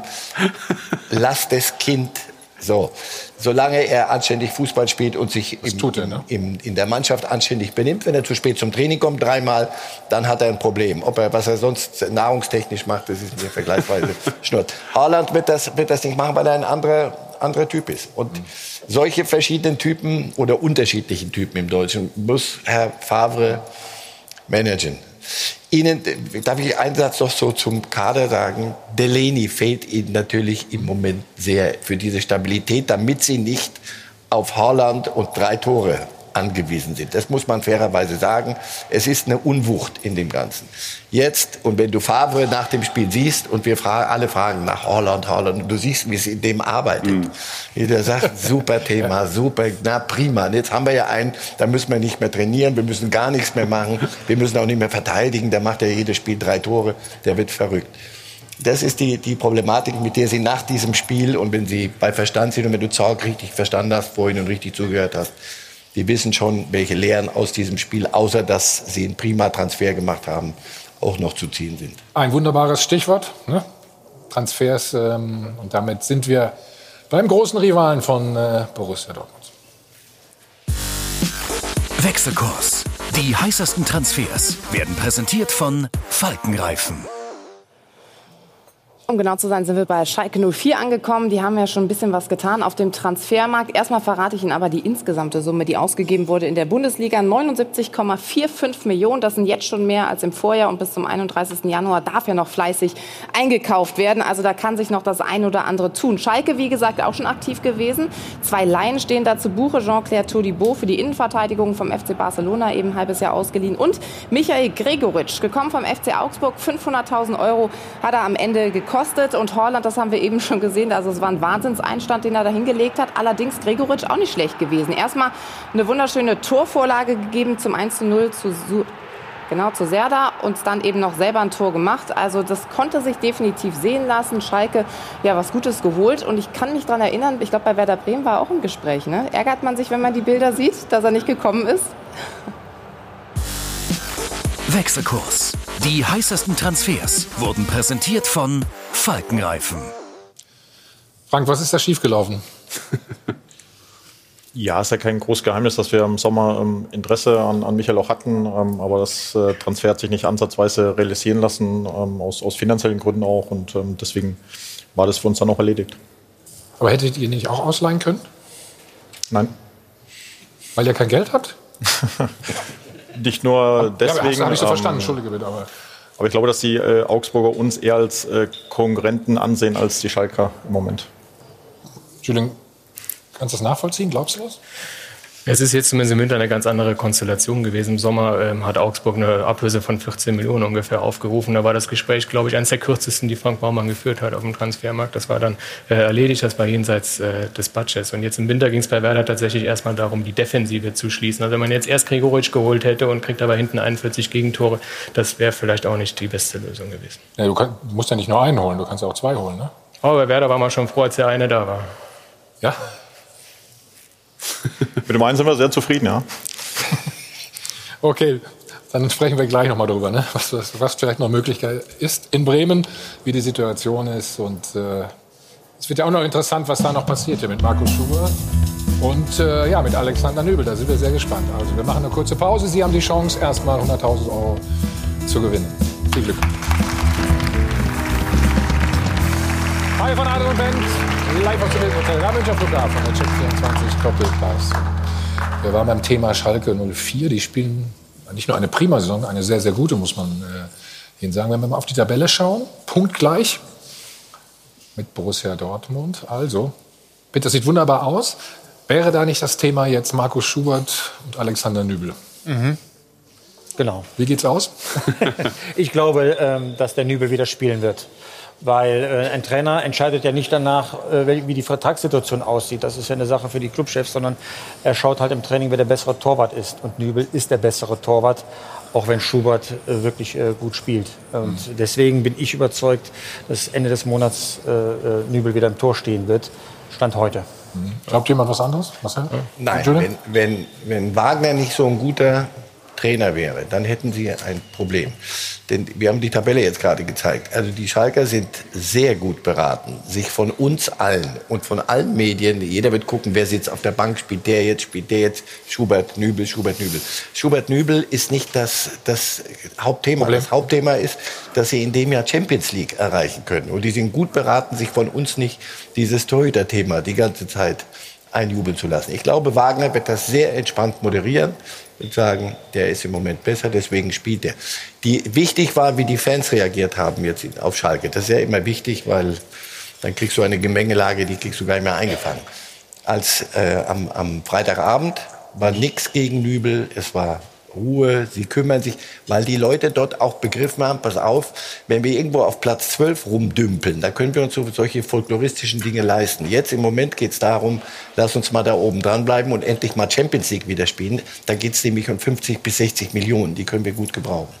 Das ist ja auch interessant, wenn, wenn Spieler sich einen Spieler holt, der kommt auf Bossmann, der kommt frei dann denken die nicht nach. Aber wenn die einen haben, der weggeht, dann ist es eine Riesenstreiterei, wie soll er spielen oder nicht spielen. Und es ist auch so mit Klausulen. Heißt es Klausul auf Deutsch, Thomas? Du musst mir helfen. Klausen? Kla Klaus? Kla Klausul? Kla Klausel. Klausel, danke. meinst du? Klausel. Danke. Ich, ich, war, ich bin mir noch bei Ballwatching, Entschuldige. Deswegen ja. hatte ich, hatte ich gerade einen kleinen Denkfehler. Ja, das hat mich fasziniert. Nein, nein. Aber, aber sorry, das ist so, wenn du einen Spieler wie, wenn du einen Spieler holst, der fix Transfersum haben dann, hm? dann ist es in Ordnung. Aber wenn du einer hast, der geht auf diesen fixen Transfersum, das ist eine andere Geschichte. So, wir müssen aufpassen und darum glaube ich, ja. dass er gut beraten, dass Wagner sicher der bessere Torwart in Tor stellt. Ja. Also erstaunlich ja. finde ich dann auch diese Arbeit von Jochen Schneider als Sportvorstand, der ja im Vorfeld wirklich darauf hingearbeitet hat, dass die Emotionen im Stadion nicht plötzlich gegen Nübel hochschlagen, weil er weiß, er wird irgendwann wieder im Tor stehen. Hat weil es betont, Wichtigeres gibt. Er hat ja, genau. seine, er, hält ja, er tut ja nichts anderes als seinen Vertrag einzuhalten. Und, aber es ist ähm, schon eine brisante Situation. Natürlich ist es brisant, aber er tut ja erstmal nichts Verbotenes. Er hat sich nicht weggemobbt, er hat nicht äh, in irgendeiner Weise äh, Krach geschlagen. Da war das bei Gregoritsch, ja, glaube ich, schon etwas, äh, etwas heikler da in Augsburg, um den Verein verlassen zu können. Sondern er hält sich nur an einem Vertrag. Und in der Vergangenheit hat sich ja Schalke versäumt, der Vorgänger von äh, Schneider, ähm, den Vertrag zu verlängern. Das ist also auch Schalke, die Vereinsführung, ein bisschen selbst schuld. Und jetzt hat er sich entschieden, das tut weh. Und er sieht das nicht persönlich äh, der Schneider, äh, sondern sieht es ganz äh, sehr professionell. Sehr professionell. Das ist für Schalke ein großes So und das ist ehrlich gesagt neu auf Schalke, dass jemand mal solche Personalien professionell angeht in dieser in dieser Weise und eben nicht noch den Emotionen noch weiter entfacht da. Sie machen das sehr, sehr clever im Moment, indem Sie ihm die Binde wegnehmen. Das ist ein Zeichen an die Mannschaft, an die Fans. Aber der wechselt ja nicht wegen der Binde hier zu Bayern München, sondern weil er ein herausragender Torhüter ist. Und auf den kann Schalke nicht verzichten. Wegen dem steht Schalke übrigens auch da oben. Das darf man nicht vergessen. Und man sollte nicht glauben, dass diese beiden Torhüter wirklich auf einem Niveau sind. Schubert hat seine Sache jetzt gut gemacht, hat die Bälle gehalten, die ein guter Bundesliga-Torwart aber auch halten muss. Aber Nübel wird garantiert. Das muss ja brisanter sein für Bayern, denke ich. Also Schalke wissen ja schon, im Sommer ist er weg. Mhm. Der ist hier bis Sommer. Bayern. Und Markus Schubert weiß auch im Sommer. Ja, die wissen ja alle, das ist Fakt. Bin ich dran, ne? Bei, bei Bayern, da kommt ein Talent, der sehr guten Torwart und die haben den weltbeste Torwart. Das ist ja alles. Was machen die? Der, Schalke, das, der das auch schon mitgeteilt hat, dass er der weltbeste Torwart ist und ich, ich sehe das Problem auf Schalke mit, mit, mit Nübel und Schubert gar nicht so extrem wie im ne? Sommer das Problem bei Bayern München mit Neuer und mit Nübel. Das sehe ich viel genau. spannender und, und interessanter als das, was die Schalker gerade haben. Und jetzt können wir ja, ist ja keine Werbepause. Ähm, die, die Sag mal, du reitest aber ein bisschen darauf rum, Nils, auf der letzten Woche. Schön ich merke das schon. Nein, will Werbepausen. Die, die Nübel Wechsel zu Bayern wird mir in diesem Leben niemand erklären können. von den Bayern aus absolut. Gib alle her, die gut sind. Dann haben, können wir in Ruhe planen. Ablösefrei. Alles in Ordnung. Nübel, ein, ein sehr guter Torwart und er wird ein sehr guter Torwart. Er macht noch so viele Fehler in jedem Spiel. Fast jedem Spiel. Das ist einer, der noch sich entwickeln muss. Entwickeln, so viel habe ich, hat man mir mal, da war ich drei Jahre alt, erklärt, geht nur, wenn du spielst und nicht, wenn du trainierst. Bei Bayern, wenn er die Spiele, die er machen wird, mag ich mal theoretisch eine an Handvoll, einer oder? Hand. Ab- Nein, aber wir kritisieren ja- Das muss mir jemand erklären. Wie Ja. ein Junge, Ja. der, der noch so viel sich entwickeln muss, richtig. Gegen einen Manuel Neuer antritt. Das muss mir jemand. Aber wir können ja nicht Bayern, die holen ja, die, die Bayern müssen ja die besten Spieler in Nochmal, Deutschland holen. Bayern- Nein, pass auf, pass auf. Können, warum, Werner holen die nicht, weil Lewandowski spielt für immer. Holland holen die nicht, weil Lewandowski, Lewandowski Genau, spielt für immer. Und dann kommt ein Torwart, die vielleicht in ein oder zwei Jahren einer von den besten Torleute, äh, Tradition für Torleute in Deutschland ist ja sensationell. Da Und dann werden, mussten die ihn kontrollieren. Jetzt haben Bayern Nübel. Das ist für mich klasse Transfer. Das ist die Krux. Das ist der Fluch der, der guten Tat, wenn du ein Kader und eine erste Hälfte mit Weltklasse-Spielern hast. Das wirst du immer das, bei Bayern das Problem haben, dass welche draußen sitzen. Nübel ist noch nicht Weltklasse. Nübel ist noch lange nicht neuer. Nein, zwei, drei Jahre. Noch lange nicht. Zwei, drei Jahre, was macht er in den zwei, drei Jahren? Vielleicht spielt er irgendwo anders, nicht in Bayern. Die müssen ja ihn kontrollieren. Das ist Wirtschaft, das ist Geschäfte. Wenn du, ihn, wenn du ihn kaufst und sagst, jetzt leihen wir ihn aus, da wo er Spielpraxis hat, nochmal, mir geht es doch nur darum, dass ein Junge mit Das ist in Ordnung. 23 Spielpraxis kriegen muss. Wenn, wenn, du, wenn, wenn das nicht mehr stimmt, dann gebe ich es auf. Dann habe ich alle Gesetze nicht, nicht verstanden. Von den Bayern aus alles völlig d'accord. Oder du hast eine, eine Absprache, eine klare Absprache, Pokal und das spielst du und das andere spielst du. Das hat, glaube ich, noch nie irgendwo richtig gut funktioniert. Ter Stegen musste in, in Barcelona auch erstmal durch, durch so ein Schlüsselloch durch. Mittlerweile macht er alle Spiele und es gibt überhaupt keine Diskussion. Boah, doch in irgendwelchen Cups, die, die sie auch noch spielen. Dann darf ein anderer mal ran. Das wird in, soweit, wenn ich Neuer richtig verstanden habe, wird das bei Bayern nicht passieren. Lustig ist, wenn, sie, wenn Neuer nichts weiß von einer Absprache, das, dann haben wir hier noch Die Lösung, die spannende Gespräche. Oder musst du Werbung machen? Nein. Na, nein. Die Lösung, Dann können wir Ich vor, ich vor Dingen. Und wenn Werbung Solltest du läuft, können übrigens wissen als neuer Chefredakteur. So. Werbung machen. Nein, nein, und während der Werbung können wir in Ruhe offen sprechen. Die Lösung, So, jetzt machen wir. Ja. Jetzt willst du noch Werbung machen. bring den Satz schnell zu Ende. Ich möchte mit Werder Bremen jetzt mal anfangen, langsam. Nee, aber sag mal noch schnell. Komm. Die Lösung, wie sie jetzt gefunden ist, ist nur eine 1b-Lösung. Die 1a-Lösung, die alle Seiten, oder besser gesagt die Nübel-Seite wollte, war, dass Bayern ihn zwar holt, aber bei Schalke lässt, dass er dort regelmäßig spielt. Die Bayern waren aber so heiß auf Nübel, dass sie das von vornherein ausgeschlossen haben. Wir möchten dich ganz haben und wir leihen dich auch nicht aus. Weil er aber Spielpraxis braucht, gibt es eben die ganz klare Vereinbarung, dass er auch seine Pflichtspiele so um die 15 pro Saison bekommen wird. Weiß das, Manuel ist, Neuer? äh, Nur, Oder erfährt das jetzt gerade? Dann viel Spaß. Schön Ja. weiß er Viel. Spaß, ja. So, Werber. ab Sommer geht es dann richtig los, wenn ich euch verstanden habe. Dann werde ich euch wieder dazu fragen. Also, Werder Bremen hat zum Ende der Vorrunde vier der letzten fünf Bundesligaspiele verloren und sie mussten auf einem direkten Abstiegsplatz Weihnachten und Neujahr feiern. Da hat man natürlich schon gefragt, kann Werder überhaupt Abstiegskampf? Seit gestern sagen wir ja.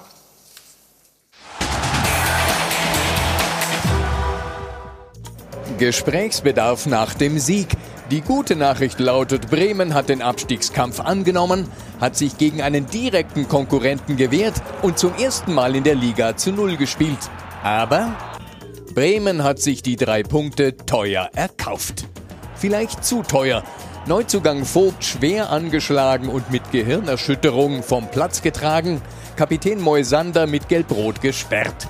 Die Abwehr, die in Düsseldorf zu Null gespielt hat, wird nächste Woche zu Hause nicht spielen. Da hast alles reingeworfen, ähm, hast böse bezahlt auch dafür, muss man sagen. Aber gut, äh, man macht es uns dieses Jahr einfach nicht leicht und da wollen wir uns gegen stemmen.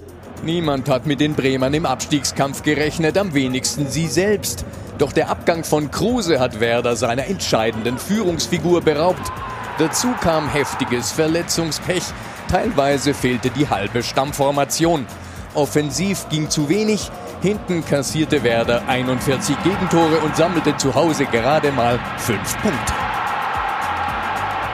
Bremen ist das defensiv- und heimschwächste Team der Bundesliga und hat finanziell sehr eingeschränkte Möglichkeiten, sich im Winter zu verstärken.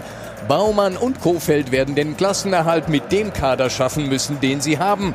Und mit Glück, wie beim Siegtreffer gegen die Fortuna. Bremen hat mit Moral ein echtes Sechs-Punkte-Spiel gewonnen, hat aber viele offene Baustellen der Vorrunde noch nicht beseitigt. Wir meinen, dieser Sieg war noch längst kein Befreiungsschlag.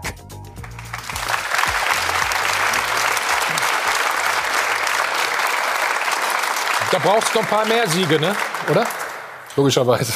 Absolut, das kann ich nur bestätigen. Ähm, es war ein kleiner Schritt in jeglicher Hinsicht, ähm, sowohl in der Tabelle ähm, als auch was die Leistung betrifft. Da ist definitiv noch äh, viel Spielraum nach oben. Ihr habt ja eine Analyse gemacht, bestimmt auch in der Winterpause, oder? Wie ist die ausgefallen? Woran hat es gelegen? Wie lange haben wir Zeit? wir sind sehr geduldig hier. Nein, wir haben natürlich ähm, während der Hinrunde schon ähm, vieles analysiert und natürlich mhm. auch ähm, in der ähm, Winterpause dann noch, mal sehr, sehr ausführlich ähm, alles ähm, letztendlich wirklich genau durchleuchtet. Und ähm, es gibt natürlich viele, viele Ansatzpunkte, ähm, warum wir da stehen, wo wir jetzt stehen.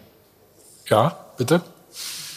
Zum ich glaube schon, dass ähm, wir ein, ein extremes Verletzungspech auch hatten. Ähm, wir haben das in der Hinrunde nicht, nicht wirklich thematisiert aus, aus zwei Gründen. Das eine ja. ist, weil wir nicht, nicht jammern wollen ähm, und weil wir vor allem der, der Mannschaft auch kein, kein Alibi geben möchten. Ähm, trotzdem ist es so, dass 10, 11 ähm, wichtige Spieler ähm, gefehlt haben, nicht nur ähm, ja, Wochen, wirklich eher über Monate. Und ähm, wir haben vier Innenverteidiger, die alle weggebrochen sind. Wir haben unseren Top-Linksverteidiger, der, der über Monate nicht gespielt hat. Und dann ist es natürlich schon so, dass ähm, ein Qualitätsverlust eben auch da ist. Wenn die Qualität fehlt, ähm, wirst du natürlich gerade in Defensive einfach ähm, mehr individuelle Fehler auch machen. Dann hast du keine Automatismen, wenn du immer wieder auch die Mannschaft ähm, wechseln musst. Ähm, dann, wenn Spieler aus, aus, aus langer Verletzung zurückkommen, fehlt ja direkt das Fitnesslevel, weil sie aus der Not heraus sofort zum Einsatz kommen müssen. Irgendwann also ist der Hauptgrund sind die Verletzten, dann habe ich, wenn ich dich richtig verstehe. Das, das ist die Hauptursache und dadurch heraus äh, sind natürlich auch, auch Folgeprobleme entstanden. Ja. Ähm, irgendwann, das haben wir die letzten vier Spiele vor allem auch gehabt, ähm, fehlt das Selbstvertrauen dann. Ähm, und äh, dann ging gar nichts mehr und deswegen muss man ganz ehrlich sagen, dass uns die Winterpause ähm, sehr, sehr gut getan hat. Hm, hätte ruhig ein bisschen länger sein können, wahrscheinlich sogar dann für euch. Julian, ich, äh, ich will da nochmal anknüpfen. Pech, so viele Verletzte oder Selbstverschulden? Nein, äh, Pech darf man äh, sich da auch als Werder Bremen selber sicherlich nicht einreden. Es, sowas wie gestern mit Kevin Vogt, äh, das ist Pech, da kann kein Mensch etwas dafür. Aber grundsätzlich, und das wird auch Bestandteil eurer Analyse sein bei Werder, ist es schon so, dass ihr einen Kader habt, der ein ziemlich hohes Durchschnittsalter hat. Da sind ein paar Jungs dabei, die haben aber so eine dicke Krankenakte. Teilweise konnte Werder die, das muss man ehrlicherweise sagen, auch nur deshalb verpflichten, sonst hätte Werder da gar keine Chance gehabt. Aber natürlich fallen die schneller aus. Ähm, wenn ich einen Spieler habe, der schon zehn Faserrisse hatte, dann ist es nicht verwunderlich, wenn er den elften oder zwölften hat. Und auch die Jungs, die jetzt am Knie operiert wurden, die waren alle nicht zum ersten Mal wegen einem Knie auf einem Operationstisch. Das muss man dann schon auch so einordnen. Das ist der eine Teil. Aber der zweite, der ist eigentlich kritischer, das ist die Betreuung der verletzten Spieler, wenn sie dann auf dem Weg äh, zurück sind. Auch da äh, muss Werder selbstkritisch oder geht Werder jetzt auch selbstkritisch mit um. Ähm, da fehlt es an, an Kommunikation und das kann sich Werder eigentlich gar nicht leisten als Verein, wo alles auf Kante genäht ist. Das muss besser laufen. Es kann nicht sein, dass einer auf dem Weg zum Comeback schon wieder dreimal ausfällt. Mhm. Ich zitiere erneut Hermann Gerland, den Großen. Immer Glück ist Können, immer Pech ähm, ist mhm. irgendwas nicht richtig gemacht. Ähm, wenn ich das richtig verstanden habe, Belastungssteuerung jetzt im Trainingslager auch. Vielleicht ähm, manche Dinge in, in, die falsche Richtung zu sehr betont in der, in der Hinrunde, um es jetzt mal sehr sibyllinisch zu erzählen. Kann das sein? Ja, wir haben natürlich über das Thema Belastungssteuern gesprochen im Sommer in der Vorbereitung, ähm, haben aber auch da sehr, sehr schnell ähm, gewisse Veränderungen vorgenommen. Ähm, und äh, auch jetzt äh, ist das natürlich alles in die Vorbereitung mit eingeflossen. Äh, was uns natürlich auch jetzt teilweise vorgeworfen wurde, dass wir zu viel Regeneration hatten. Ähm, und, ähm, War das denn so? Nein. Ja, das kam jetzt auf Mallorca so ein bisschen auf. Man muss das mal äh, Ja, das- erklären. Ähm, der Genau. Trainer fährt mit der Mannschaft nach der schlechtesten Hinrunde der Vereinsgeschichte nach Mallorca ins Trainingslager und sagt, wir müssen jetzt arbeiten, arbeiten, arbeiten. Und zwar auf dem Platz, damit die Automatismen wieder kommen, jeder seinen Nebenmann kennt und so weiter. Das hat übers Wochenende ganz gut geklappt. Freitag sind sie hin, bis Sonntag haben sie trainiert und dann. Montag war das Testspiel gegen Monza. Dienstag war dann Gymnastikauslauf, Nachmittag frei, Mittwoch ganz frei zum Regenerieren. Donnerstag sollte es dann weitergehen, damit man arbeiten kann. Und plötzlich fehlen der Reihe nach Spieler auf dem Trainingsplatz. Wegen hier Schmerzen, da Schmerzen, da Schmerzen. Und teilweise fehlen die noch in den ersten Spielen der Rückrunde. Das hat natürlich die Fans schon beunruhigt. Also wenn du nicht mal in dem Trainingslager mehr als sieben Einheiten äh, hinbekommst, ähm, da hatten schon viele Sorgen, dass das in Düsseldorf ganz anders ausgeht. Da ist jetzt große Erleichterung erstmal angesagt. Hört sich nicht so gut an, Frank. Nein, also wir schon so, ähm, Herr Bär hat ja unsere Trainingseinheit im Trainingslager auch mit der der Fortuna verglichen und ähm, hat dabei aber auch ein paar, paar Dinge weggelassen, dass wir zum Beispiel, ähm, bis die Fortuna ihr erstes, ihre erste Mannschaftseinheit hatte, schon drei Trainingseinheiten hatten, dass wir danach noch eine Trainingseinheit in Bremen hatten, mit einem Testspiel verbunden. Fortuna hat dann zwei Tage frei gemacht. Und es ist, glaube ich, einfach auch sinnvoll, ähm, wenn wir darüber sprechen, dass wir vielleicht im Sommer auch zu viel wollten, zu viel gemacht haben und auch dadurch vielleicht den einen oder anderen Verletzten auch hatten. Ähm, gerade bei Spielern, die vielleicht auch ähm, von anderen Clubs kamen, die, die vielleicht diese Belastung nicht so gewohnt waren, dann ist es natürlich auch vernünftig, ähm, intensiv zu trainieren, dann aber auch zu regenerieren und dann wieder intensiv zu trainieren. Und ähm, diese Blocke konnten wir umsetzen, was äh, richtig ist, absolut, dass wir gerade im zweiten ähm, Trainingsblock, äh, im Trainingslager nicht so im mannschaftstaktischen ähm, Bereich arbeiten konnten, aufgrund der individuellen Belastungssteuerung, aufgrund dem einen oder anderen verletzten Spieler. Aber ähm, ich glaube, dass wir trotzdem im Trainingslager, in den Testspielen auch kleine Schritte gemacht haben. Und es war nach den letzten Spielen in der, in der Hinrunde auch nicht anders zu erwarten, dass es jetzt von, von 0 auf 100 wieder alles super funktioniert, sondern wir müssen kleine Schritte gehen ähm, in unserem Spiel, in unserer Überzeugung, in das Selbstvertrauen zu investieren. Da helfen natürlich Siege wie gestern ähm, Du ungemein. kannst sofort antworten. Erklär uns bitte nochmal, was wolltet ihr zu viel im Sommer? Es ist schon so, dass, ähm, glaube ich, Florian und ich ähm, dafür stehen, dass wir, dass wir nie zufrieden sind. Wir haben letzte Saison mit 53 Punkten, Pokal-Halbfinale, unglücklich ausgeschieden. Abstand beste Saison seit acht Jahren gespielt. Ja. Trotzdem haben wir vieles verändert mit dem Ziel, besser zu werden. Ja. Und da ist es so, dass man Wie muss, ich mir, vielleicht... wie muss ich mir vorstellen? Was heißt vieles?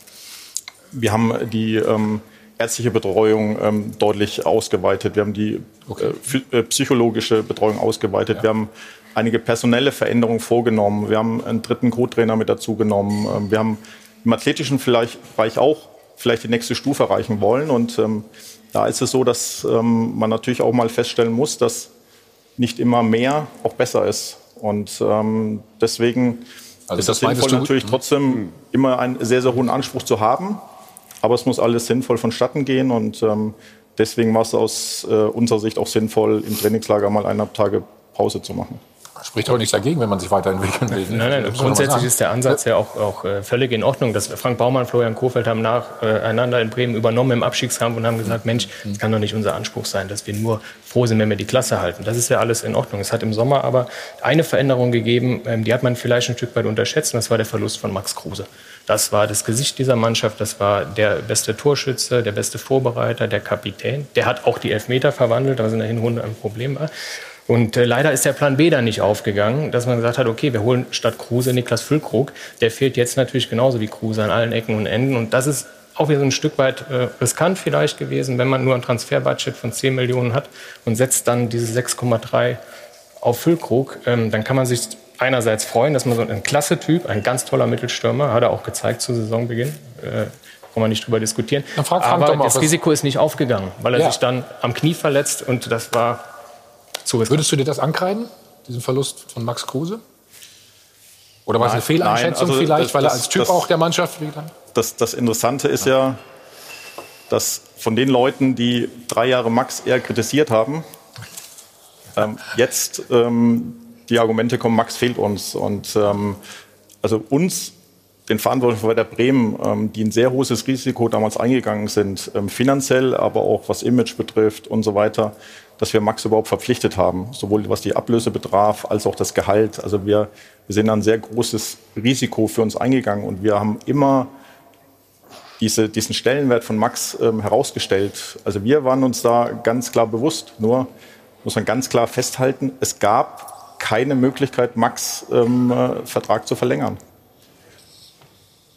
Warum weil nicht? er Weil kein sich Geld da wollte. Und wenn man Max kennt ein bisschen, dann weiß, wenn er eine Meinung hat, ähm, dann äh, ändert er die auch nicht. Und deswegen gab es auch im Sommer keine äh, größeren Verhandlungsrunden, weil Max für sich entschieden hat, er möchte was anderes machen, er möchte weggehen und eine andere Erfahrung sammeln. Ja, nur wenn man ganz emotionslos auf Werder schaut, dann muss man sagen, ihr wart letztes Jahr eine gute Durchschnittsmannschaft in der Bundesliga mit einem herausragenden Spieler, das war Max Kruse.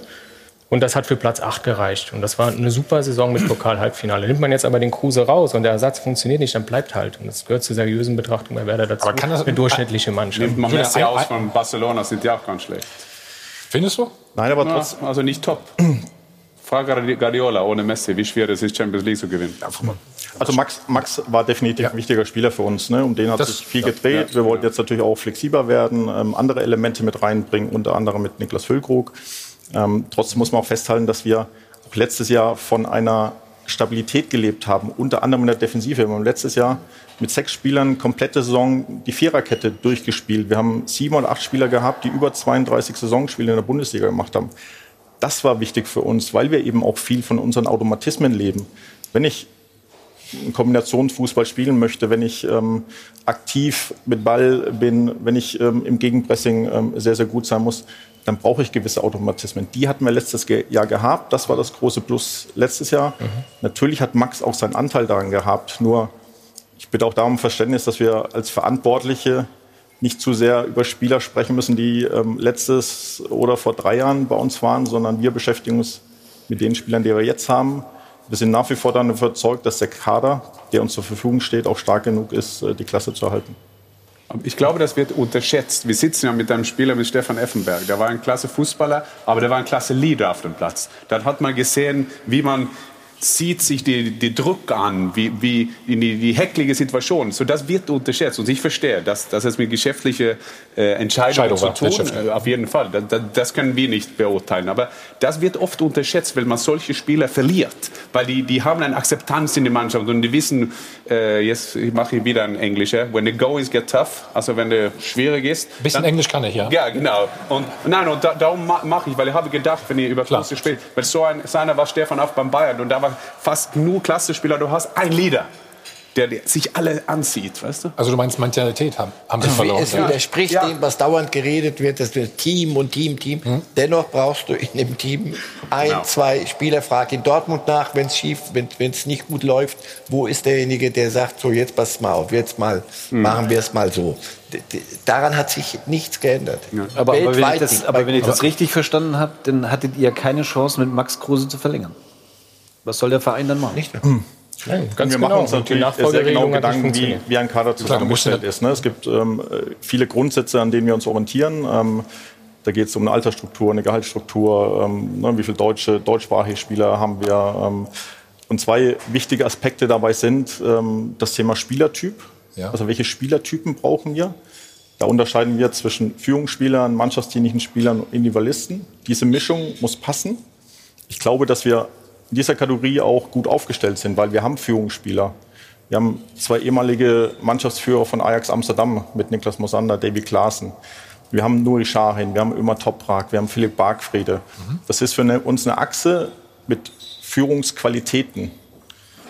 Wir haben einen anderen Grundsatz, nach dem wir uns auch ähm, aufstellen möchten. Das ist das Thema Charakter.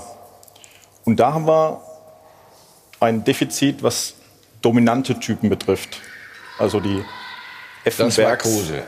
Gibt es aber, ja, ich glaube nicht, ich dass bin ja schon mal froh, dass du über Verführungsspielern überhaupt noch sprichst. Es gibt ja viele, die sagen, das gibt es gar nicht mehr bei uns. Nein, das ist richtig er, war kein dominanter Charakter. Er war eher, wenn man über Charakter spricht, eher ein Freigeist. Ja. Er hat trotzdem natürlich eine wichtige Rolle auf dem Platz übernommen. Also das heißt, wir hatten auch letztes Jahr keinen dominanten Typen. Aber was angesprochen wurde, ist, Okay. natürlich fehlt uns so ein Typ, wenn es mal Licht läuft. Ja. Ne? Da, da brauchst du jemanden. Ne? Und umso wichtiger ist es jetzt, dass wir mit Kevin Vogt so einen Typen gefunden haben, der sich eben auch dahinstellt und sagt, ich will Fußball spielen, ich zeige mich, ich bin mutig. Und ich ähm, gehe auch gegen Widerstand. Gute Personale, reden wir gleich äh, noch mal ganz intensiv drüber. Aber den Trainer natürlich auch, dem geht es nicht so gut. Das musst du uns auch gleich mal erklären. Also ich meine, gesundheitlich geht es ihm jetzt gerade nicht so gut, was er alles fordert. Und dann gestern noch mal das Spiel natürlich auch, diese gelb-rote Karte. Wir sprechen ja noch mit Lutz Michael Fröhlich. Also ähm, und ich haben da schon eine ganz eigene Meinung dazu. Ähm, in solchen ne, Situationen, wo mal ein bisschen was am Platz los ist, da kann man auch mal ein bisschen anders äh, unbedingt äh, reagieren. Also kurze Pause, gleich geht's weiter.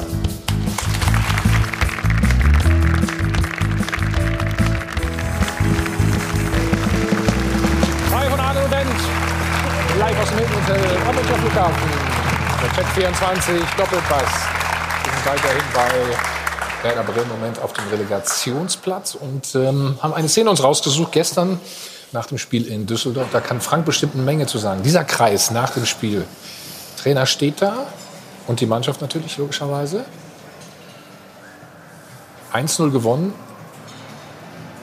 Was war da los, Frank? Ich war nicht dabei. Ähm, da Flo aufgrund seiner Verletzung auch ähm, direkt am Spiel dann. Ähm, Hat er Schmerzen gehabt? Nein, Auto meinst du jetzt. Ja, also- gefahren ist.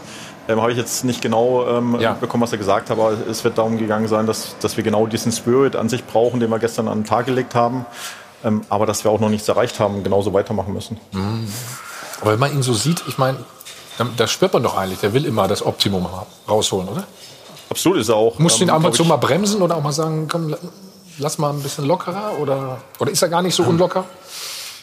Er ist ähm, sehr locker auch im Umgang mit der Mannschaft immer wieder, aber wenn es auf den Trainingsplatz geht, ähm, Spielvorbereitung, dann natürlich sehr, sehr konzentriert, sehr, sehr fokussiert und kann das auch sehr, sehr gut trennen. Also findet er schon einen sehr, sehr guten Weg, aber ist natürlich auch sehr, sehr ehrgeizig. Mhm. Er ist, er ist verletzt, haben wir eben gesagt. Ne? Ähm, kannst du uns kurz sagen, was mit ihm los ist? Er hat eine richtig äh, fiese Entzündung am Fuß, ähm, bakteriell und ähm, richtig, richtig Schmerzen. Also, dass er gestern ähm, mit im Stadion war, am Freitagabend äh, die Mannschaftsbesprechung schon gehalten hat, ähm, muss man wirklich im Hut vorziehen, weil ähm, eigentlich äh, hätte er im Bett oder im Krankenhaus liegen müssen und ähm, wird auch die nächsten zwei, drei Tage sich nochmal ähm, erholen müssen und hoffen, dass er dann Mitte der Woche wieder auf dem Platz stehen kann. Okay, dann sagen wir jetzt mal gute Besserung von dir aus. Marcel, wie gefällt er dir? Prima. Ja, ne? Prima. Wenn du, mit, wenn du mit ihm redest, das ist, das ist ganz klar. Nur er ist ein immer noch junger Trainer. Er ist ehrgeizig und deswegen finde ich das richtig gut, was Frank Baumann eben, wie er das erklärt hat. Manche Dinge muss man auch wieder ein bisschen zurückfahren und, und angemessen ähm, auf, auf, auf die Dinge reagieren, die man zur Verfügung hat. Manche Trainer, junge gerade, neigen ja zu oft dazu, zu sagen, ich habe einen Plan, ich habe eine Idee und auf geht's. Manchmal ist es gut, einen Schritt zurückzugehen und zu sagen, pass auf, lass uns mal gucken, wo wir stehen, was wir sind. Und auch die, der, der Realitätssinn jetzt in Bremen. Es hat keinen Zweck. Ihr seid, habt euch nicht da verehrt und das ist alles nur Pech, sondern jetzt seid ihr da, wo ihr seid. Und wenn man das nicht annimmt, es gibt genügend da unten, die das, äh, die Düsseldorfer abschreiben, wird ein großer Fehler sein. Wer immer das tut und sagt, so jetzt haben wir schon zwei mit Paderborn und Düsseldorf, das ist die, die Wurzel jeden Übels. Für jeden, der da unten plötzlich mal kurz reingerät. Es ist gut, wenn man sich damit schnellstens abfindet, nicht abfindet, aber sich, sich das vor Augen führt. Aber darum ist gestern, glaube ich, dieser Sieg wichtig, weil das war eine Mannschaft, die unten sind, die nicht verstehen, ja, wa- was haben wir mit Abstieg zu tun. Ein glücklicher Sieg gegen Düsseldorf, ein, das darf man nicht sagen, aber ein Tor, der nicht so gut aussah von der Torwart. Aber trotzdem, so ein Spiel zu gewinnen, kann auch ein, ein, eine, eine Wende sein. Turnaround Ja, und, und es ist ja eine, eine, eine zweischneidige Geschichte. Also von Bremen möchte man, dass das spielerisch gelöst wird. Und ich hatte den Eindruck, ihr habt zu, zu, zum Ende der Hinrunde, manches sollte immer noch spielerisch gelöst werden. Genau. Bis hin zu Naivität, Mainz 05. So. Gestern hatte ich so einen Eindruck, das war jetzt nichts Tolles, sondern es war mit den Mitteln, die es braucht, das Spiel von Düsseldorf annehmen und sie besiegen und nicht so, wir machen es mal wieder auf den Bremer Weg und wenn der nicht funktioniert, dann verlieren wir halt 3-0. Äh, wird schon irgendwie irgendwann. Ja, aber es gab Deswegen einen- war das, glaube ich, sehr wichtig. Es gab einen großen Unterschied gestern in dem Spiel. Da stand eine Mannschaft auf dem Feld, die wollte das regeln. Und das war Werder völlig abhanden gekommen. Es war jetzt kein großartiges Spiel, aber in den letzten Spielen vor der Winterpause, Paderborn, Mainz, Köln, diese verheerenden Niederlagen im Keller, da war Angst auf dem Feld, die Mannschaft war gelähmt. Und das war gestern zu sehen, dass die Jungs gesagt haben, so. Ich glaube, das hat Frank aber auch eben gesagt, das Selbstvertrauen ist dann eben auch weggegangen. Das ist ganz klar. Mhm. Lass uns mal kurz, ja.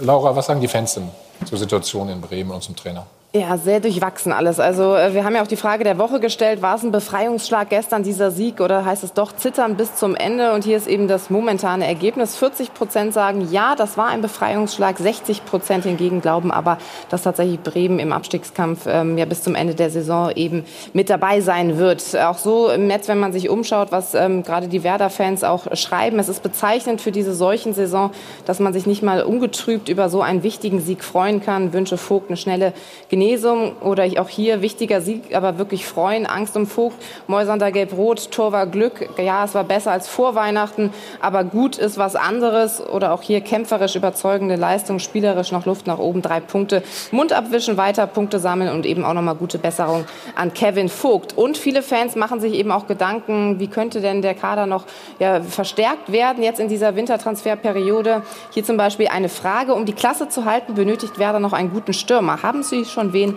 an der Angel, Herr Baumann? Also Holland wurde es nicht. wie sieht es aus, Frank? Ja, ähm, es ist so wie äh, in den letzten Wochen, dass, dass wir gesagt haben, wenn etwas Passendes kommt, ähm, dann wird man im Offensivbereich noch was dazunehmen. Ähm, wir werden aber nicht aktionistisch und ähm, machen nur etwas, um was getan zu haben. Also das, das könnten wir uns auch nicht vorstellen so richtig, muss man ehrlich sagen. Aber wie dringend äh, ist die Notwendigkeit denn aus deiner Sicht? Ist ja schon angeklungen, dass ähm, uns Niklas Füllkrug natürlich als, als Spielertyp, fehlt. als Typ insgesamt vielleicht ein genau, Stück weit ja. auch fehlt. Ähm, trotzdem muss man sagen, dass wir ähm, im Offensivbereich jetzt auch nicht schlecht besetzt sind. Ähm, wir haben mit Milo Draschitzer, glaube ich, einen, der im letzten, in den letzten zwölf Monaten einer der, der besten Stürmer der Liga war. Wir haben mit Josh Sargent... Wie lange ist er noch da? Schwer zu sagen. Also er hat noch lange Vertrag. Insofern äh, gehe ich davon aus, dass er auch ähm, ja, noch weiß, was er uns hat. Und ähm, er ist noch kein fertiger Spieler. Er hat äh, noch, noch einige ähm, Punkte, die er auch verbessern kann. Und ähm, deswegen hoffen wir natürlich schon, dass wir ihn auch über den Sommer hinaus halten können. Frank, ist es so jetzt, wenn, wenn ihr sitzt und plant, ist es so, dass ihr plant, jetzt sind wir in Abstiegskampf, wir müssen in die wir müssen da raus und dass ich sucht vielleicht Spieler kurzfristig, das uns raushilft? Oder wird dann ein Trainer sagen, ja, die spielerische Akzent, die sind mir wichtiger und wir müssen zwei, drei Jahren, weil euer Trainer Reagel immer sagt, hm. lang planen, aber kurzfristig gewinnen und jetzt müsst ihr kurzfristig gewinnen. Denkt ihr so in die Transfer? Absolut, also wir müssen den Klassenerhalt schaffen. Ne? Also das ist unser Ziel und, und das wollen wir erreichen. Und ähm, es kann sein, dass äh, wir dann jemanden holen würden, der uns jetzt für das Jahr über Jahr hilft, so wie bei Kevin Vogt jetzt mhm. eben auch der Fall ist. Ähm, idealerweise ist natürlich einer, der uns kurzfristig hilft, aber eben auch genau. äh, mittellangfristig. Mhm. Dann gucken wir noch mal ähm, auf die Szene kurz vor Ende. Haben wir am Anfang der Sendung ja schon getan. Dieser Zusammenprall, also du hast schon gesagt, beiden Spielern geht es einigermaßen gut, sage ich mal, ne? beim Torwart und Kevin Vogt. Aber dann kommt das hier, Stefan.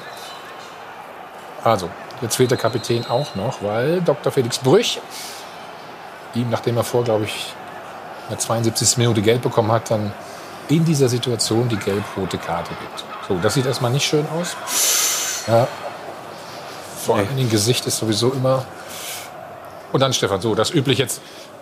Also Frank, für mich nimmt, da, nimmt ein Kapitän, äh, ist nur besorgt um seine Spieler, oder? Wie siehst du die Situation? Absolut, also er steht zwei Meter daneben, sieht, dass ähm, Pavlas von, von, von zwei Spielern ähm, schon, noch, schon noch hart attackiert wird, ähm, dort äh, zu Boden taumelt. Ähm, dass er sich darüber aufregt ähm, in, in so einer dramatischen Endphase ist, glaube ich, ganz normal. Er ist dann rausgegangen. Du standst auch da beim vierten Offiziellen, ne? kann das sein? Und hast ähm, was zu ihm gesagt? Ja, es ging eher um die Nachspielzeit, weil die waren eigentlich schon zu Ende. Ähm, das jetzt nicht. Ähm, äh, Hätte vorher abpfeifen sollen oder was meintest du? Nein, nein, also dass danach äh, abgepfiffen wird. Und ähm, das war für mich auch das Erstaunliche, weil ähm, zwischen Foul und der gelben roten Karte gingen, glaube ich, zweieinhalb, drei Minuten rum. Ja. Und die Situation war eigentlich komplett mhm. beruhigt. Äh, Felix Brüch hat das, glaube ich, ähm, in der ersten Reaktion dann auch sehr gut gelöst, dann weggeschoben, hat sich um ja, die verletzten Spieler gekümmert. Dann war eigentlich das erledigt. Es gab einen Abschlag, das Spiel war beendet. Was war jetzt die Begründung?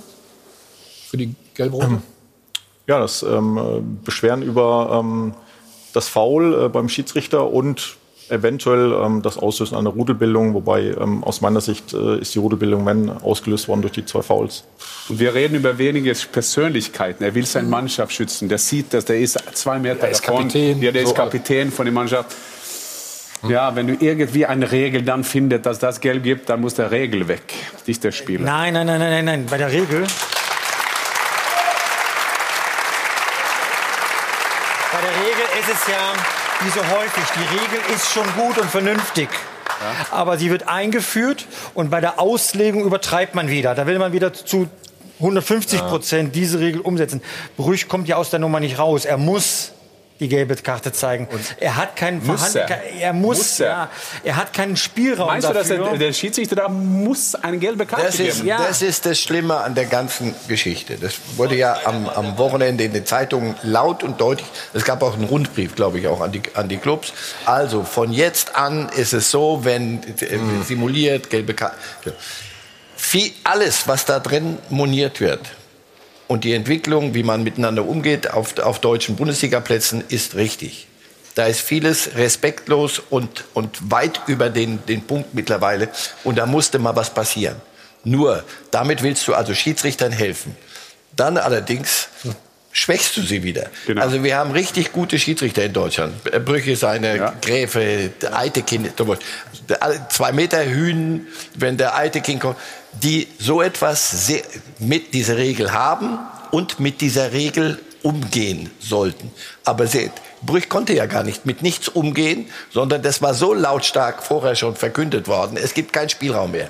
Wenn einer, die Moisander war schon aufgebracht und wenn, wenn, die, wenn, wenn du das gelesen hattest am Freitag in der Zeitung, muss er, muss er eine Karte kriegen dafür. So, wenn du auf typisch deutsche Art etwas überregulierst. Du sagst, wir haben eine prima Regel und wir müssen was tun und alle müssen sich das mal merken. Und wenn das nicht aufhört, vieles Getue wegen jedem Einwurf springen auf der Bank 20 Leute auf in, im, im Mittelfeld. Das ist alles aus dem, vieles Lass- weit lass- aus dem Ruder. Insofern die Regel richtig, die aber Brüch jetzt hier zu zwingen, eine Karte zu geben in einem Spiel, wo zwei von da unten eben. gegeneinander spielen, wo von vornherein eine, eine andere Gemengelage ist, als wenn oben Leipzig gegen Bayern rumzaubert. Das begreife ich nicht und das ist falsch. Ich auch nicht übrigens, bin ich bei dir. Wir weiter in die Runde machen, begrüßen äh, Lutz Michael Fröhlich, den Schiri-Boss. Hallo, schönen guten Tag. Hallo, Es geht sofort los. Wir machen nur einen kurzen Spot und äh, dann diskutieren wir das Thema nochmal.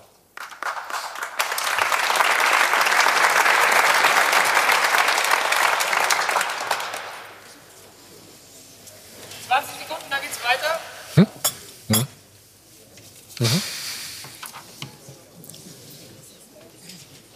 Mhm, mhm, mhm. Mhm. 4, 3, 2. So, wir sind wieder da. Lutz Michael Fröhlich sind zugeschaltet. Herr Fröhlich, Sie haben ja gerade das Statement von Marcel Reif äh, mitverfolgt. Was ist Ihre Einschätzung, Ihre Meinung dazu? Ja, also ähm, erstmal ähm, geht auch die, gehen auch von uns hier die Genesungswünsche an die, an die verletzten Spieler, an Kevin Vogt insbesondere zu der Situation gestern. Äh, das ist erstmal wichtig. Ähm, zu dem Vorgang gestern in Bremen, da meine ich, dass äh, in der 71. Minute bereits ein Vergehen vorgelegen hat vom Spieler Moisander. Typisch äh, es ist ein Foulspiel erfolgt an der Seitenlinie. Der Spieler trippelt mit dem Ball einfach weiter ähm, und äh, löst damit schon zum ersten Mal, äh, sag ich mal, eine kleine Massenkonfrontation aus, in der letztendlich drei Spieler verwarnt werden müssen. Nämlich der Foulspielte, er selbst und dann noch ein weiterer Spieler von Düsseldorf, der dann durch die Provokation noch auf den äh, Spieler Moisander zugegangen ist und ihn zu Fall gebracht hat. Und in der letzten Situation, ähm, wenn man sich das genau anschaut, dann ähm, ist der Bremer Spieler nicht orientiert ähm, zu dem Spieler Vogt. Er kennt nicht den Verletzungsstand. Ähm, ähm, er sieht vielleicht die Situation mit dem Torhüter. Er ist eigentlich Unbeteiligter. Und das Erste, was er macht, er schubst einen Gegenspieler weg und danach geht er zum Schiedsrichter und ähm, reklamiert wild gestikulierend. Ähm, aber, Herr Fröhlich, die, die, und anschließend und Moment und anschließend kommt es dann auch zu einer Rudelbildung, ähm, die, die, an der er mit, mitwirkt. Und insofern ist das, was da gestern passiert ist, in, im Ablauf mit dem ähm, Felix Brüch, dass der Gelb-Rot gezeigt hat, letztendlich und die gelbe Karte noch für den vollspielenden Spieler vorher aus unserer Sicht nicht überzogen und wird auch unterstützt. Aber wir werden keinen Schiedsrichter dazu zwingen, weil das ja auch an, äh, angesprochen wurde, ähm, in solchen Situationen da gelb-rot oder rot zu zeigen. Genau. Hier wird niemand gezwungen, sondern hier geht es eindeutig und ausschließlich um Attraktivität des Fußballs mit positiven Emotionen. Und wir wollen endlich damit aufhören, permanent rumzureklamieren und permanent irgendwo Hektik zu machen, wo keine Hektik notwendig ist. Und ich finde auch, dass der Vorgang sich dazu eignet, sich mal mit dem Spieler zu beschäftigen und nicht mit dem Schiedsrichter. Ja, aber also wir sind nicht ganz ihrer Meinung hier, muss man ganz ehrlich sagen. Also ich habe Moisander jetzt nicht jemand wegschubsen sehen. Nee, weder das äh, Schubsen noch die Diskussion mit dem Schiedsrichter habe ich jetzt auch nicht gesehen in der, in der Sekunde oder in dem Geschehen. Mhm. Ähm, und die Rudelbildung, muss ich ganz ehrlich sagen, meiner Meinung nach kommt eher von den Düsseldorfern als von den Bremern. Das ist meine Meinung.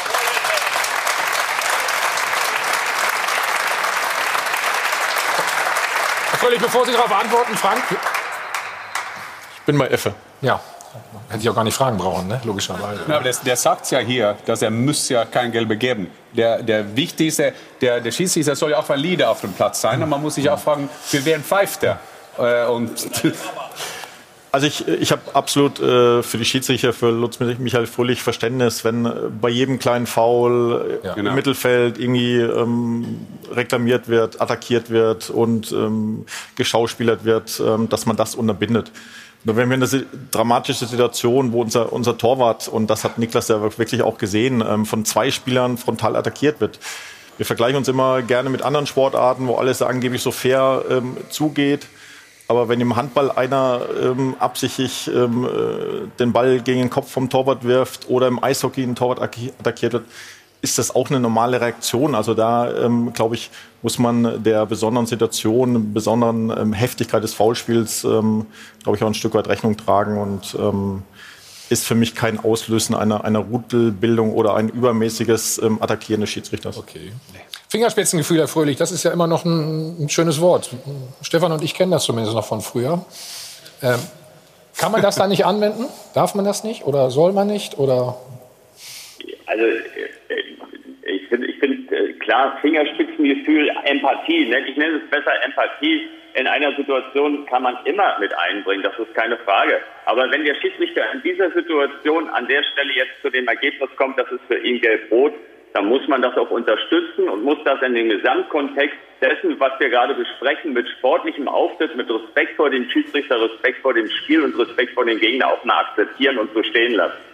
Aber der Schiedsrichter wurde ja nicht attackiert ne, vom Spieler oder irgendwie was ähnliches. Ja gut, also ich habe Bilder, die das eindeutig belegen. Ich weiß nicht, welche Bilder Sie jetzt da sehen. Das dieselben, kann ich nicht beurteilen. Wir haben dieselben Bilder, ja.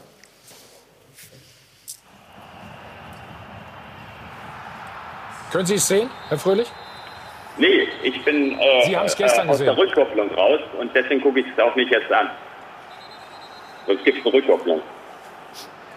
Gut, wir wollen noch mal den, äh, den Bremer äh, Trainer hören, Florian Kofeld. Ähm, der hat nach dem Spiel sich natürlich auch zu dieser Szene oder zu der gelb-roten Karte geäußert. Da liegt in der 92 Minute liegen zwei Spieler von uns mit einer Kopfverletzung auf dem Boden. Das ist unser Kapitän.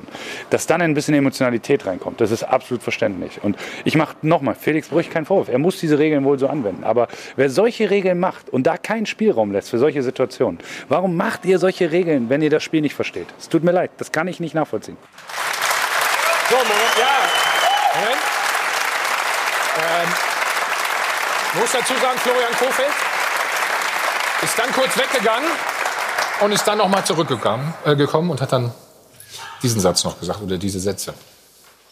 Das muss in diesen Aussagen mit rein. Wenn da jemand das rausschneidet, wäre ich richtig sauer. Felix Brüch kann er nichts für. Kein Vorwurf an den Schiedsrichter heute.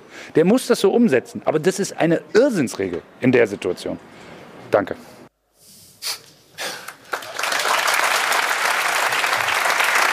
Herr Fröhlich, warum gibt es denn diese Irrsinnsregel? erstmal, es ist ja keine neue Regel. Das ist ja, ist ja auch äh, Unsinn. Es ist ja keine neue ja. Regel und, und, und, und ist ja keine Regeländerung, die da erfolgt ist, sondern das beruht ja alles auf den bestehenden Regeln, die bereits existieren. Und wenn man sich den deutschen Fußball anschaut in den letzten anderthalb Jahren, dann ähm, hängen wir inzwischen, was den Anstand und, die Respekt, und, und den Respekt auf dem Platz vor, den, vor dem Spiel äh, angeht und vor den Gegnern von Schiedsrichtern den internationalen Wettbewerben deutlich hinterher. Das, glaube ich, ist richtig. Ja. ja, aber in dieser Szene hier, da ging es jetzt mal nicht um den Schiedsrichter. Da liegen Nein. verletzte Spieler auf dem Boden. Und ja. die Entscheidung hier umgesetzt wurde, war sie nicht im Sinne des Fußballs Darum und nicht im Sinne des Spiels. Man braucht da schon dieses Fingerspitzengefühl. Und ich glaube, als ihr damals gespielt habt, die Fandels und Krogs äh, und Merks, die hätten dieser Szene nicht diese Karte gezeigt, aber, weil die das Spiel ja. gefühlt haben. Felix Brüche, ein guter Schiedsrichter, hat mit das nicht zu tun. Aber für mich, wenn ein Kapitän nicht da macht, was ein Kapitän da macht, ist er bei Werder Bremen bei mir nicht mehr Kapitän. Er schützt seine Spieler und diese Attacke auf dem Torwart hier, also wir können ja froh sein, dass wir nicht hier sitzen und die wurde gar nicht geahndet. Ne? Nein und, und denken, wie geht's der Torwart? Weil das ist ja, das, das könnte wirklich schief gehen, was da passiert. Das hat er gesehen, hat er so gehandelt und ich glaube, das ist ein Punkt. Dass, da, drei mhm. Minuten später machst du die gelbe Karte. Das glaube ich und ich glaube, wenn Felix Brüch das sieht, denkt er, vielleicht wäre ich ein besser Leader. Herr Fröhlich, hat aus Ihrer Sicht der Schiedsrichter alles richtig gemacht? Er hat nichts verkehrt gemacht und er wird auch absolut unterstützt. Und vielleicht noch ein Satz. Ähm, Bitte, ja. Ähm, ich, klar, wir waren vor, äh, vor, vor 15 Jahren, als wir die Spiele gepfiffen haben, ähm, da hat man vielleicht mal in so einer Situation ähm, anders reagiert. Aber eins, eins muss man auch sagen, auch wenn wir damals mal in solch einer Situation eine gelb-rote Karte gezeigt haben, dann wurde hinterher nicht stundenlang darüber geredet. Herzlichen Dank. Einen schönen Sonntag. Und vielen Dank, dass Sie uns äh, Ihre Meinung kundgetan haben. Es, es, wäre nur ganz misslich, wenn, wenn wir ja. nur entweder oder jetzt sagen. Also Regel muss weg. Nein, das, die, erstens geht es nicht um eine neue Regel, sondern es geht um die, die Art, wie man Dinge anwendet. Und es geht darum, wie, wie sich auf dem Platz benommen wird. Es sind alle Beteiligten gut beraten, sich da mal ein bisschen zurückzunehmen. Dennoch, wenn es spielt Düsseldorf gegen Bremen, in der Tabellensituation hast du ein besonderes Spiel, hast du eine andere emotionale Aufladung. Dafür schickst du ja auch nicht irgendeinen Neuling, sondern du schickst Brüch. Und dem musst du den, den Raum lassen, in so einem Spiel Dinge ein der, wenig Der Raum anders. wird immer aber genommen. Das der ist Raum ja und das ist, das ist falsch. Entscheidung, lass, uns, lass, die nur es darf jetzt nicht sein, dass du sagst, die Idee wir ist reden falsch. gleich weiter. Ihr, ihr, kennt das doch hier. ist das so? reden wir natürlich auch nur über das Abendspiel und hier Timo Werner. 20 Tore hat er bisher gemacht, weil du jetzt erstmal 100.000 Euro bei uns gewinnen kannst. Mach mit.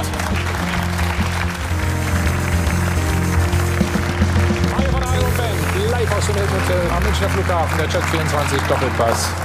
Ein bisschen weiter diskutiert, Frank. Ähm, Unsportlichkeit, Fingerspitzengefühl. Was haben die euch denn da gesagt eigentlich? Was sind die neuen Regeln oder was soll, soll jetzt passieren? Nein, es ist schon so, dass es keine neuen Regeln gibt, ähm, dass aber auf diese Dinge jetzt einfach deutlich mehr geachtet wird. Noch mehr, Wir haben ne? die Spieler natürlich auch darauf vorbereitet, dass sowas kommen wird. Deswegen ähm, ist die erste gelbe Karte, die, die Lutz Michael Fröhlich auch äh, angesprochen hat, natürlich auch ein Fehler von, von Niklas gewesen. Das, das war unnötig. Aber er wurde ja bestraft dafür, hast du gesagt dann auch. Ne? genau. Durch die gelbe Karte. Also ist es Ja, aber es war, war klar, dass, dass dann eine gelbe Karte auch kommen wird. Nur die zweite gelbe Karte, da kann man ihm keinen Vorwurf machen. Das ist interessant, dass ihr habt in Deutsch ein, ein, ein Wort Fingerspitzengefühl. Das ist ein klasse Wort. Wir haben das nicht in Norwegen und wir nehmen Fingerspitzengefühl in unsere Sprache rein. Aber das, im Fußball in Deutschland Aber da gibt es kein Fingerspitzengefühl. Das ist interessant. Aber wir haben kein Ballwatching gehabt bisher. Genau. Also, Stefan, was, was erwartet uns jetzt am Wochenende wieder? Ich meine, wir gucken ja fast jedes Wochenende drauf. Irgendeine Regel, die wieder anders ausgelegt wird.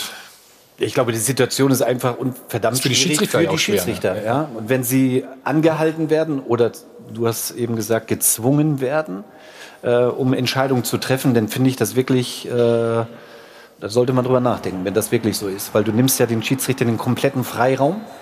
Ja, genau, Fingerspitzengefühl in dieser Situation zu zeigen, sondern er zeigt ja hier die gelb-rote nach zweieinhalb oder drei Minuten, ähm, weil er sich nochmal gedacht hat, warte mal, wir müssen es ja so machen und das ist, finde ich, du, für ja? die Entwicklung im Fußball, finde ich, finde ich fatal. Vielleicht liegt er auf die Ohren. Kann das sein? Dass die in Köln sagen, pass auf, krieg zweite, zweite Gelbe? Frank schüttelt mit dem Kopf? Nee, glaube ich noch. Nein, das glaube ich nicht. Das war. Ähm, Die haben Probleme mit dem Abseits, mit sowas noch nicht. Hast du mit ihm gesprochen nachher? Ja, ich habe ähm, mit, mit Felix Brüch gesprochen. Ähm, klar ist es für ihn auch unglücklich, nur ähm, es war einfach glaube ich, grundsätzlich auch ein gewisser Druck auf den Schiedsrichter. Ne? Es wurde öffentlich angekündigt, ähm, Ja, es ja, wurde klar, an, die, ja. an die Vereine kommuniziert, dass man darauf achtet. Und, und ähm, Felix ist dann natürlich auch einer der, der Topspieler, auf die man vielleicht besonders achtet. Und ähm, das Die hat werden ja auch mal gleich bewertet nach dem Spiel, muss man sagen. Ne? Also die kriegen auch immer eine Bewertung dann gleich. Ne? Und Mhm. äh, erschwert das Ganze natürlich dann auch extrem wahrscheinlich, ne? oder? Nochmal, ich möchte trotzdem herausstellen, dass wir natürlich zu viel Theatralik auf dem Platz haben, dass wir die Schiedsrichter Mhm. insgesamt auch, auch schützen müssen. Nur, ähm, das ist jetzt kein normaler Zweikampf im äh, Mittelfeld, wo man ähm, irgendwie äh, unnötig den Schiedsrichter attackiert oder eine Rudelbindung auslöst. Das ist eine besondere Situation und ähm, da muss man definitiv. Ich finde aber erstaunlich, dass er, dass er da noch durchblickt, sage ich mal, im wahrsten Sinne des Wortes. Ne? Wenn da so viele Spieler. Ja, gut, du hast deinen Assistenten noch an der Seite, der das ja auch alles beobachtet, der ja auch mit Einfluss nimmt. Ne? Also, so ist es ja jetzt nicht. Der Linienrichter Er kann soll ja da- auch den Durchblick haben. Also pass auf, das ist, macht er dann doch berufsmäßig an so einem, so einem Samstagnachmittag. Insofern, von einem Brüch kann ich das verlangen. Nur dass die Reaktion danach, was, dann, was daraus wird, ist, du willst den Schiedsrichter stärken und erreichst, wie ich finde, genau das Gegenteil. Du, du, du nimmst ihm die Möglichkeit, sich auf ein bestimmtes Spiel, auf bestimmte Figuren, auf, es gibt auch Spieler und natürlich merken sie sich Spieler, die, die, die Schwalben produzieren etc. Das ist auch völlig in Ordnung, dass du individuell darauf eingehst und ein Spiel leitest und nicht nur Regeln abhakst. Aber wir, wir, wir können hier diskutieren, diese Attacke auf der Torwart. Das ist ja. Das Dass ist ja da eine Emotionalität entsteht, ja, und die muss im Rahmen bleiben. Auch für Moisander gilt das, für jeden. Auch nach so einer Szene muss jeder im Rahmen bleiben. Ich fand, dass Moisander da am, am Rande, aber immer noch im Spektrum drin war. Ja, dass du ihm nicht gelb geben musst. Ja, aber ich sehe auch keine Rudelbildung. Siehst du da eine Rudelbildung? Also Rudelbildung Ich sehe viele aus Spieler, 8, sagen wir's mal 10, so, ja. 12 Ja, das ist ja, was noch anderes, mehr, ja. aber doch nicht mit den Kleines sechs, die Rudel. Sie haben gesagt, kleines Rudel. Das kleinste Rudel der Bundesliga-Geschichte. Ja. Ja, kleines und großes Rudel als nächstes. Frank, bitte als, Wir als Schluss diskutieren äh, ja. laut Michael, Lutz Michael Fröhlich jetzt ähm, stundenlang wegen so einer Szene. Ähm, Wir sind ja auch das größere wenn, Rudel hier. Wenn Felix Brüch ähm, abgepfiffen hätte, keine gelbe Karte gegeben hätte, ähm, glaube ich, dann hätten wir alle Schiedsrichter einbegriffen, ein schönes Wochenende bis jetzt gehabt. So müssen wir wegen einer Kleinigkeit aus meiner Sicht jetzt wieder ähm, das Thema aufmachen. Das was, Problem dabei was, ist- was keinem nützt. Das nützt den Spieler nicht, den Schiedsrichter nicht. Und, ähm, Aber er gehört zu den Besten, die wir haben. Das muss man mal hier Ja, herausstellen. aber ich glaube, Felix Brüch, wenn ein Doppel passiert, und das sieht er sicher, dann denkt er jetzt, diese Aussage von Fröhlich hilft dir nicht, das schwächt ihn. Fertig. Weil die Schiedsrichter Ja, stellen sich also- hier da wie eine Behörde und das ist nicht gut für den Fußball. Da gibt es eine Genau. Verordnung und dann wird das gemacht, statt den Einzelfall sich anzuschauen. Und dieser Einzelfall hier gab das nicht her. Von einem der besten Schiedsrichter äh, zum besten Torjäger der Bundesliga. Immer perfekt aufgestellt. Die Doppelpassanalyse wird Ihnen präsentiert von Klaus Thaler Alkoholfrei. Ja, und das ist aktuell nicht Robert Lewandowski, nein, sondern seit gestern Abend Timo Werner. 3 zu 1 hat Leipzig am Ende gewonnen gegen Union Berlin. 0 zu 1 hatten sie allerdings hingele äh, hinten gelegen und dann hat eben Timo Werner ordentlich aufgedreht. Das 1 zu 1 in der 51. Minute mit diesem wunderschönen Volley-Treffer, den wir gerade schon gesehen haben. Und dann noch das 3 zu 1 in der 83. Minute. Damit 20 Tore momentan auf dem Konto. Robert Lewandowski, wie gesagt, 19. Allerdings, der könnte ja, wenn er heute spielt, dann noch ein bisschen nachlegen. Und apropos Bayern, das ist genau das richtige Stichwort. Timo Werner wurde ja immer wieder mit dem FC Bayern in Verbindung gebracht. Hassan Salihamidzic hat sich jetzt auch noch mal zu dieser Thematik geäußert und Folgendes gesagt. Timo Werner braucht mit seiner Schnelligkeit mehr Räume. Die hatte er in dem System, das Leipzig gespielt hat. Das System bei RB hat sich zwar geändert, aber dennoch ist es vorne nicht so eng wie bei uns. Also mehr oder weniger möchte er sagen, Timo Werner, der passt überhaupt nicht zum FC Bayern und deswegen haben wir uns auch nicht wirklich bemüht. Immer perfekt aufgestellt. Die Doppelpassanalyse wurde Ihnen präsentiert von Klaus Thaler Alkoholfrei. Nicht so ganz nachvollziehbar für mich, Stefan, für dich. Nee, ich wiederhole mich, was ich vor ein paar Wochen oder Monaten auch schon gesagt ja, habe. Ein ja. Timo Werner mit der Qualität ähm, passt in jedes System, beziehungsweise du passt dein System an den Spieler vielleicht auch ein Stück weit an. Das ist meine Meinung. Ja. Ja, ich bin. Und darum haben wir das diskutiert über Nibel. Die Hol Nibel, äh, das ist ein Klasse, in zwei, drei Jahren vielleicht ein Weltklasse-Tor war. Aber Timo Werner jetzt, wenn du angeblich sagst, dass du ihn nicht brauchst momentan, das ist, das ist nicht in Ordnung. Timo Werner kann man natürlich, muss man natürlich holen. Und ich denke, Liverpool, Manchester United, Manchester City, Juventus, Bayern München, und nein, Entschuldigung, Real Madrid und Barcelona wollen holen. Nur Bayern wollen die nicht. Weil die haben kein Trondheim System. für. vielleicht? Bei Rosenborg, Trondheim auch, aber wir haben kein Geld wie Werder Bremen. Wie siehst du seine Entwicklung? Ja, top, ähm, absolut eine super Entwicklung, hat einen Lauf. Ähm, ich meine, das Tor spricht für extrem viel Selbstvertrauen ähm, und Qualität natürlich auch. Ähm, ich glaube schon, dass der äh, etwas veränderte Spielstil äh, unter Julian Nagelsmann ihm natürlich auch schon sehr zu, zugute kommt. Das Tor ist sensationell. Bitte? Das Tor, super. Also sensationell. Ja, und der Timo Werner ist ein sehr gutes Beispiel dafür, wie gut in Leipzig gearbeitet wird. Denn den hätten damals auch viele andere Bundesliga-Clubs holen können für 10 Millionen von der Bank des VfB Stuttgart. Das darf man ja nie vergessen. Leipzig hat in dem etwas gesehen und hat ihn dahin entwickelt. Und die haben jetzt ungefähr 50 Tore geschossen und die Hälfte davon knapp Timo Werner. Das ist Qualität. Gut, dann wird er sich vielleicht zur Meisterschaft ausschießen, ne? Marcel? Ja, aber der Paulsen spielt doch auch vorne drin bei, bei Leipzig. Also ich verstehe. Ja, aber Ja, du, das du möchtest, immer. dass die Bayern mit zwei, mit zwei Sturmspitzen spielen. Das, das wollen sie nicht. Dazu haben sie ein, ein Mittelfeld und, und Außenspieler. Die Bewegung kriegen sie nicht rein. Deswegen im, im Kopf. Das ist, Und Lewandowski, jemanden zu holen, der sich hinter, das hast du das Nübelproblem. Also, dass Lewandowski sagt, ich verzichte mal auf zehn Spiele, das. Ja, aber das muss ja Werner dann sagen, nicht Bayern, oder? Da muss ja Werner sagen, ich kann nicht nach Bayern, weil das passt nicht Das so. Wie, wie ja. Holland Ja. geht nach Dortmund, Genau. weil das passt zu mir. Das muss ja der Aussage dann von Werner und nicht von Bayern, denke ich. Aber das, was du sagst mit, mit, mit Meisterschaft, gestern, sie spielen eine grottenschlechte erste Halbzeit. Von der Einstellung her, in, in, in allem. Das war. Und Union hat das nicht schlecht gemacht. Komm. Bitte? Union hat das auch nicht schlecht gemacht. Ne? Dafür spielen die Bundesliga. Also die haben ihre Möglichkeiten ausgespielt und, und Leipzig hat sie, war das unter der Würde irgendwie. Das war, war kein Tempo. Alles, was Leipzig stark macht, passierte nicht. So. Und jetzt im Nachhinein fragst du dich, was ist denn erst, wenn die gut spielen? 90 Minuten. So spielen sie eine, geben sie eine Halbzeit weg. Und bei Halbzeit, dieser Trainer offensichtlich weiß, was er zu tun hat. Er stellt ein bisschen um. Werner ge- geht mehr in die, in die Spitze. Die Mannschaft glaubt ihm. Die Mannschaft hat ein schlechtes Gewissen wegen der ersten Halbzeit. Er wird ihnen entsprechend gesagt haben, dass er beleidigt ist über das, was er da, was sie ihm da angeboten haben. Und dann spielen sie eine zweite Halbzeit wie Leipzig. Und dann sind sie mit, in 45 Minuten zu stark für jeden anderen. Warum sollen sie da nicht Meister werden? Spricht wenig dagegen. Frank, traust du ihnen das zu? Ja. Ja? Weil? Warum? ja, Warum? ja. Nein, äh, sie, sie haben äh, grundsätzlich, ähm, glaube ich, sehr stabile Leistung gezeigt, ähm, haben neben der defensiven Qualität, die sie letztes Jahr schon eingebracht haben, glaube ich, jetzt im Spiel mit Ball deutlich mehr Lösungen, ähm, sind da deutlich variabler, flexibler und äh, gefährlicher und ähm, ja, haben nichts zu verlieren aus meiner Sicht äh, und ich glaube, dass sie wirklich sehr, sehr ernsthafter Kandidat sind.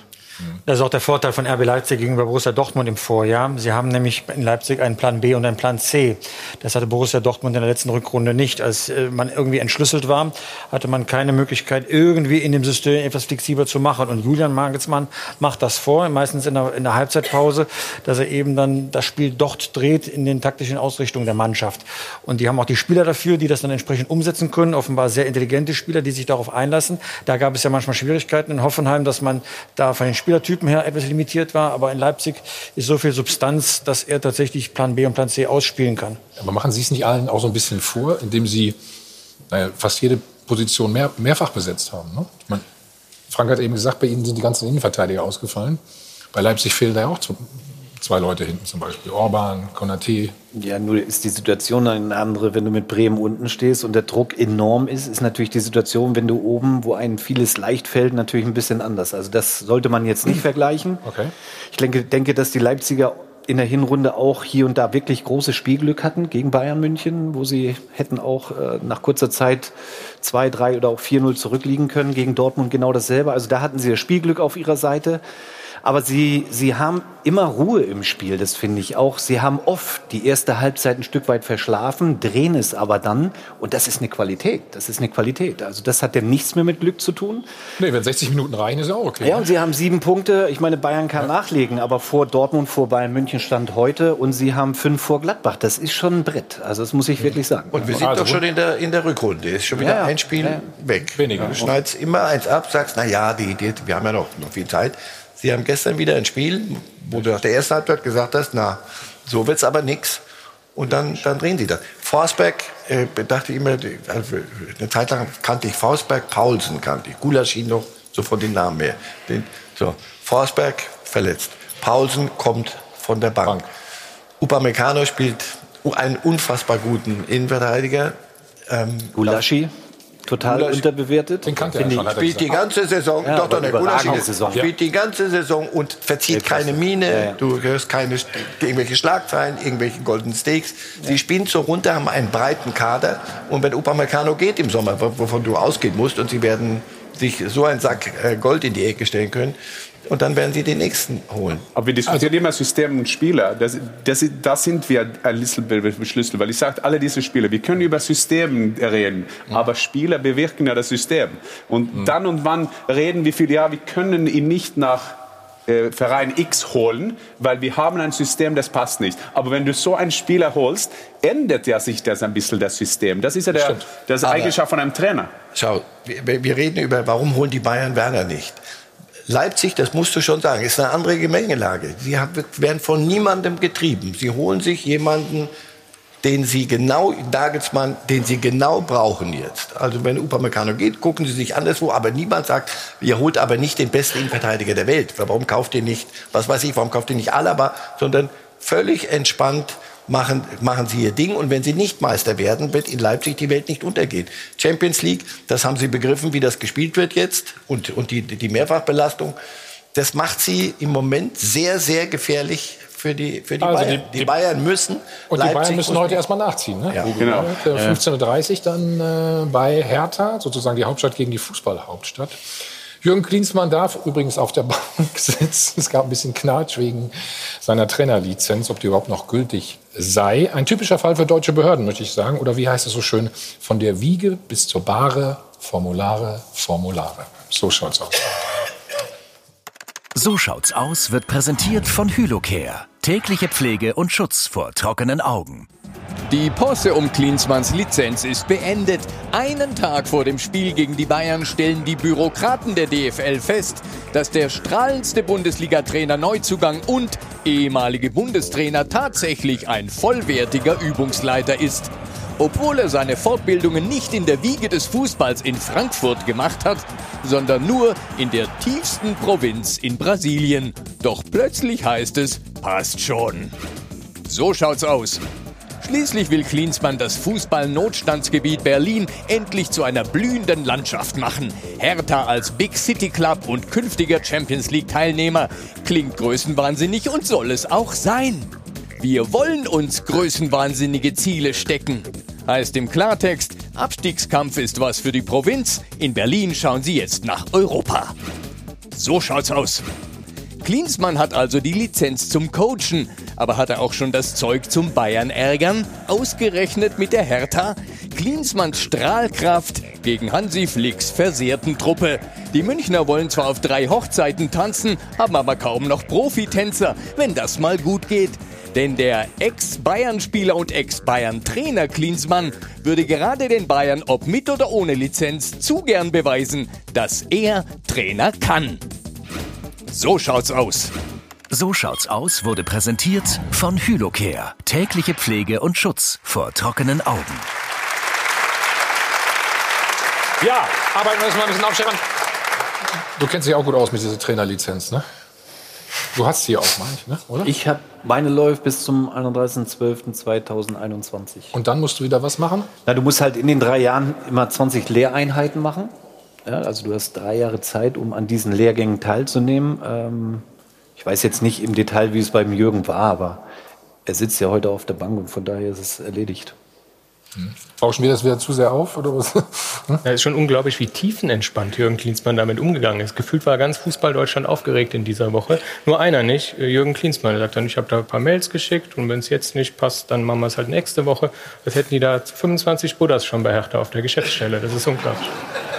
Ja, weil er war lange in Kalifornien.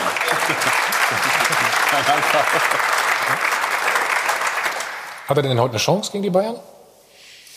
Er, spielt er oder ist es der Kader, den, den die Hertha zur Ich gehe davon aus, dass er. Nein, einen Spielerpass hat er, glaube ich, nicht mehr.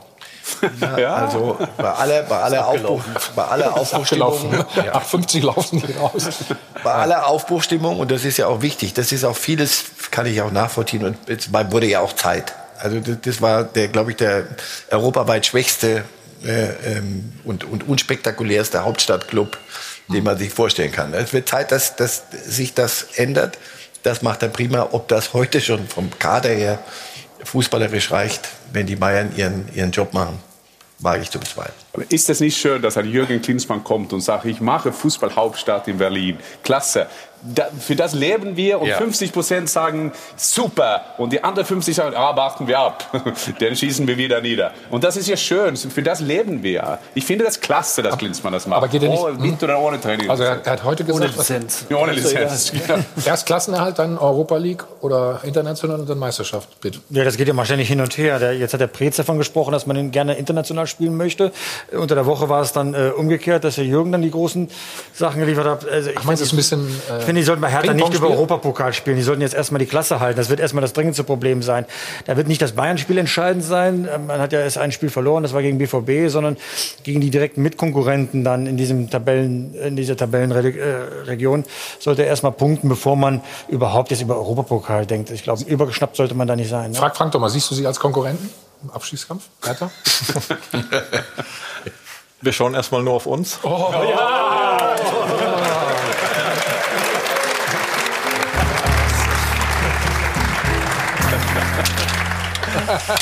Und von. Ja, jetzt hast du ein bisschen Zeit gehabt zum Überlegen. Ähm, ja, also ich, ich glaube schon, dass sie deutlich stabiler geworden sind, ähm, defensiv vor allem, und äh, dass sie sich schon auch äh, aus, aus dem Abschießkeller befreien werden. Also Aber nicht unterschätzen, dass ein Trainer so etwas sagt. In den Problemen, wie wir äh, mit, mit der Hertha Berlin gehabt haben, dann kommt ein Trainer, der macht das ein bisschen gut. Wir werden in drei Jahren in die Champions League spielen. Das, das geht schon okay. Das gibt Schlimmeres. Sag deine Ziele und dann gehen und entweder, das ist ja Sport. Dann gewinnst du, verlierst du, was ist? Was interessiert- Guck die Leute hier, die sitzen alle und hoffen, dass die, die Mannschaften, die die unterstützen werden, einmal Meister. Und die freuen sich, wenn der Trainer einmal sagt, ja, wir spielen gegen die Abstieg. und blablabla. Also die freuen ja sich, so etwas zu hören. Aber es ist ja immer verkehrt, egal wie du es machst. Es ist egal, wie du es machst. Natürlich. Also in den Medien ist es immer. Ist so. Aber Be Entweder sagen, das sind Visionen oder es ist Spinnerei. Das ist immer das Gleiche. Genau. Also, Berlinern hat man doch immer nachgesagt, die hätten eine große Schnauze. So, Ja, aber für die richtig. Hertha hat sich in Berlin ehrlich gesagt kein Mensch interessiert. Also Union segelt da viel höher als, als Hertha. Und dass da was passieren muss irgendwann mal. Oder du sagst, pass auf, wir lassen's. Wir lassen's einfach. Hm. Deren Diskussion um ihr Stadion und so, das ist, das ist so provinziell und so hinterwäldlerisch. Das muss alles sich irgendwann mal aufbrechen. Insofern, ja, der Grat ist schmal. Er wird es nicht, deswegen zurück zu deiner Urfrage, er allein wird es heute nicht gewinnen können. Gut, auch nicht mit großen Ansprüchen. Da wollen wir mal gucken. Wir schalten gleich nochmal nach äh, Berlin. Wollen auch noch mal kurz äh, schauen, ob wir schon die Aufstellung möglicherweise haben. Nach uns, wie immer, Sie kennen das Purlandstein, Ruth Hofmann und Olaf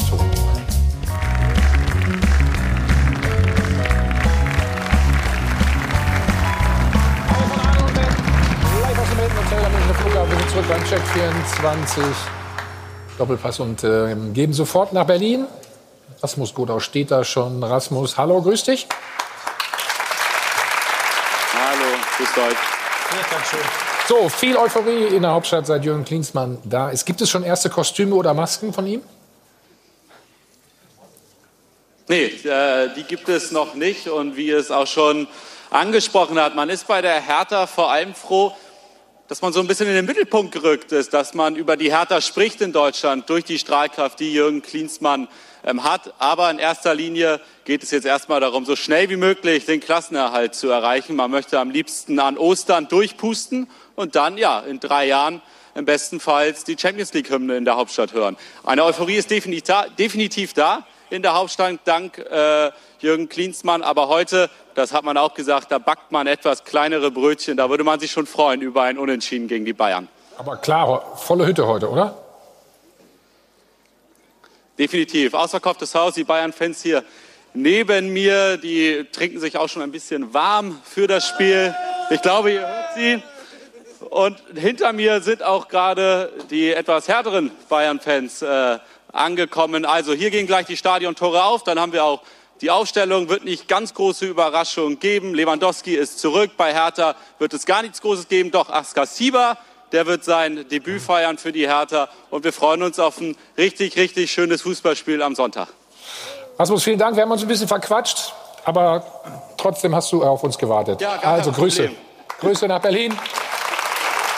Sport1.de das ganze Laura. Ich muss ja sagen, ihr habt nicht wirklich viel Geld verloren. Also hier liegt noch ordentlich Ja. viel Geld auf dem Tisch. Allerdings die Zuschauer hier im Publikum, die waren so nett und haben ordentlich das Phrasenschwein gefüllt. Wir bedanken uns für die Spenden. Der WWK-Agentur Patrick Sommer, GSG Bero Zehnhausen, VfB Durach, Luca und Luis Aktion Fußballtag, SV Aberg und Paulus Berussen. Vielen Dank dafür. Check24 verdoppelt wie gewohnt. Und dann sind wir Ihnen auch noch die Frage der Woche schuldig. Also die Auflösung, da hat sich nicht wirklich viel getan. 39 Prozent von Ihnen zu Hause glauben, das war ein Befreiungsschlag von Werder Bremen. Und vielleicht haben wir noch so ein bisschen Hoffnung für Herrn Baumann. Die Leute haben nämlich auch angerufen. Mal gucken, welche netten Worte Sie gefunden haben. Werder Bremen muss weiter zittern. Ein Sieg hilft noch nicht vom Abschied. Da ist nur ein kleiner Schritt. Sie müssen in 16 Spielen noch einiges leisten, um nicht abzusteigen. Ich denke, dass die Bremer bis zum Ende um Klassenerhalt kämpfen müssen, da die Mannschaft falsch zusammengestellt wurde und Kohlfeld in meinen Augen völlig überschätzt wird. Es war für Bremen ein Befreiungsschlag. Die werden es schaffen. Am Ende wird äh, Paderborn und Düsseldorf absteigen und Bremen wird in der Relegation die Bundesliga erhalten. Wir haben einen ziemlich engen Kader und haben im Moment auch noch nicht den Kampf angenommen, den sie normal annehmen müssten, weil es hier um den Abstieg geht. Es wird sehr, sehr schwer, aber absteigen werden sie nicht. So, Frank, hier sind die nächsten drei Spiele. Neun, Punkt, neun Punkte, oder?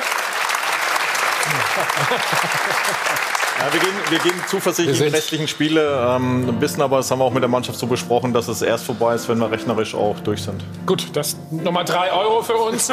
Schönes Schlusswort an dieser Stelle. Frank, vielen Dank, dass du gekommen bist.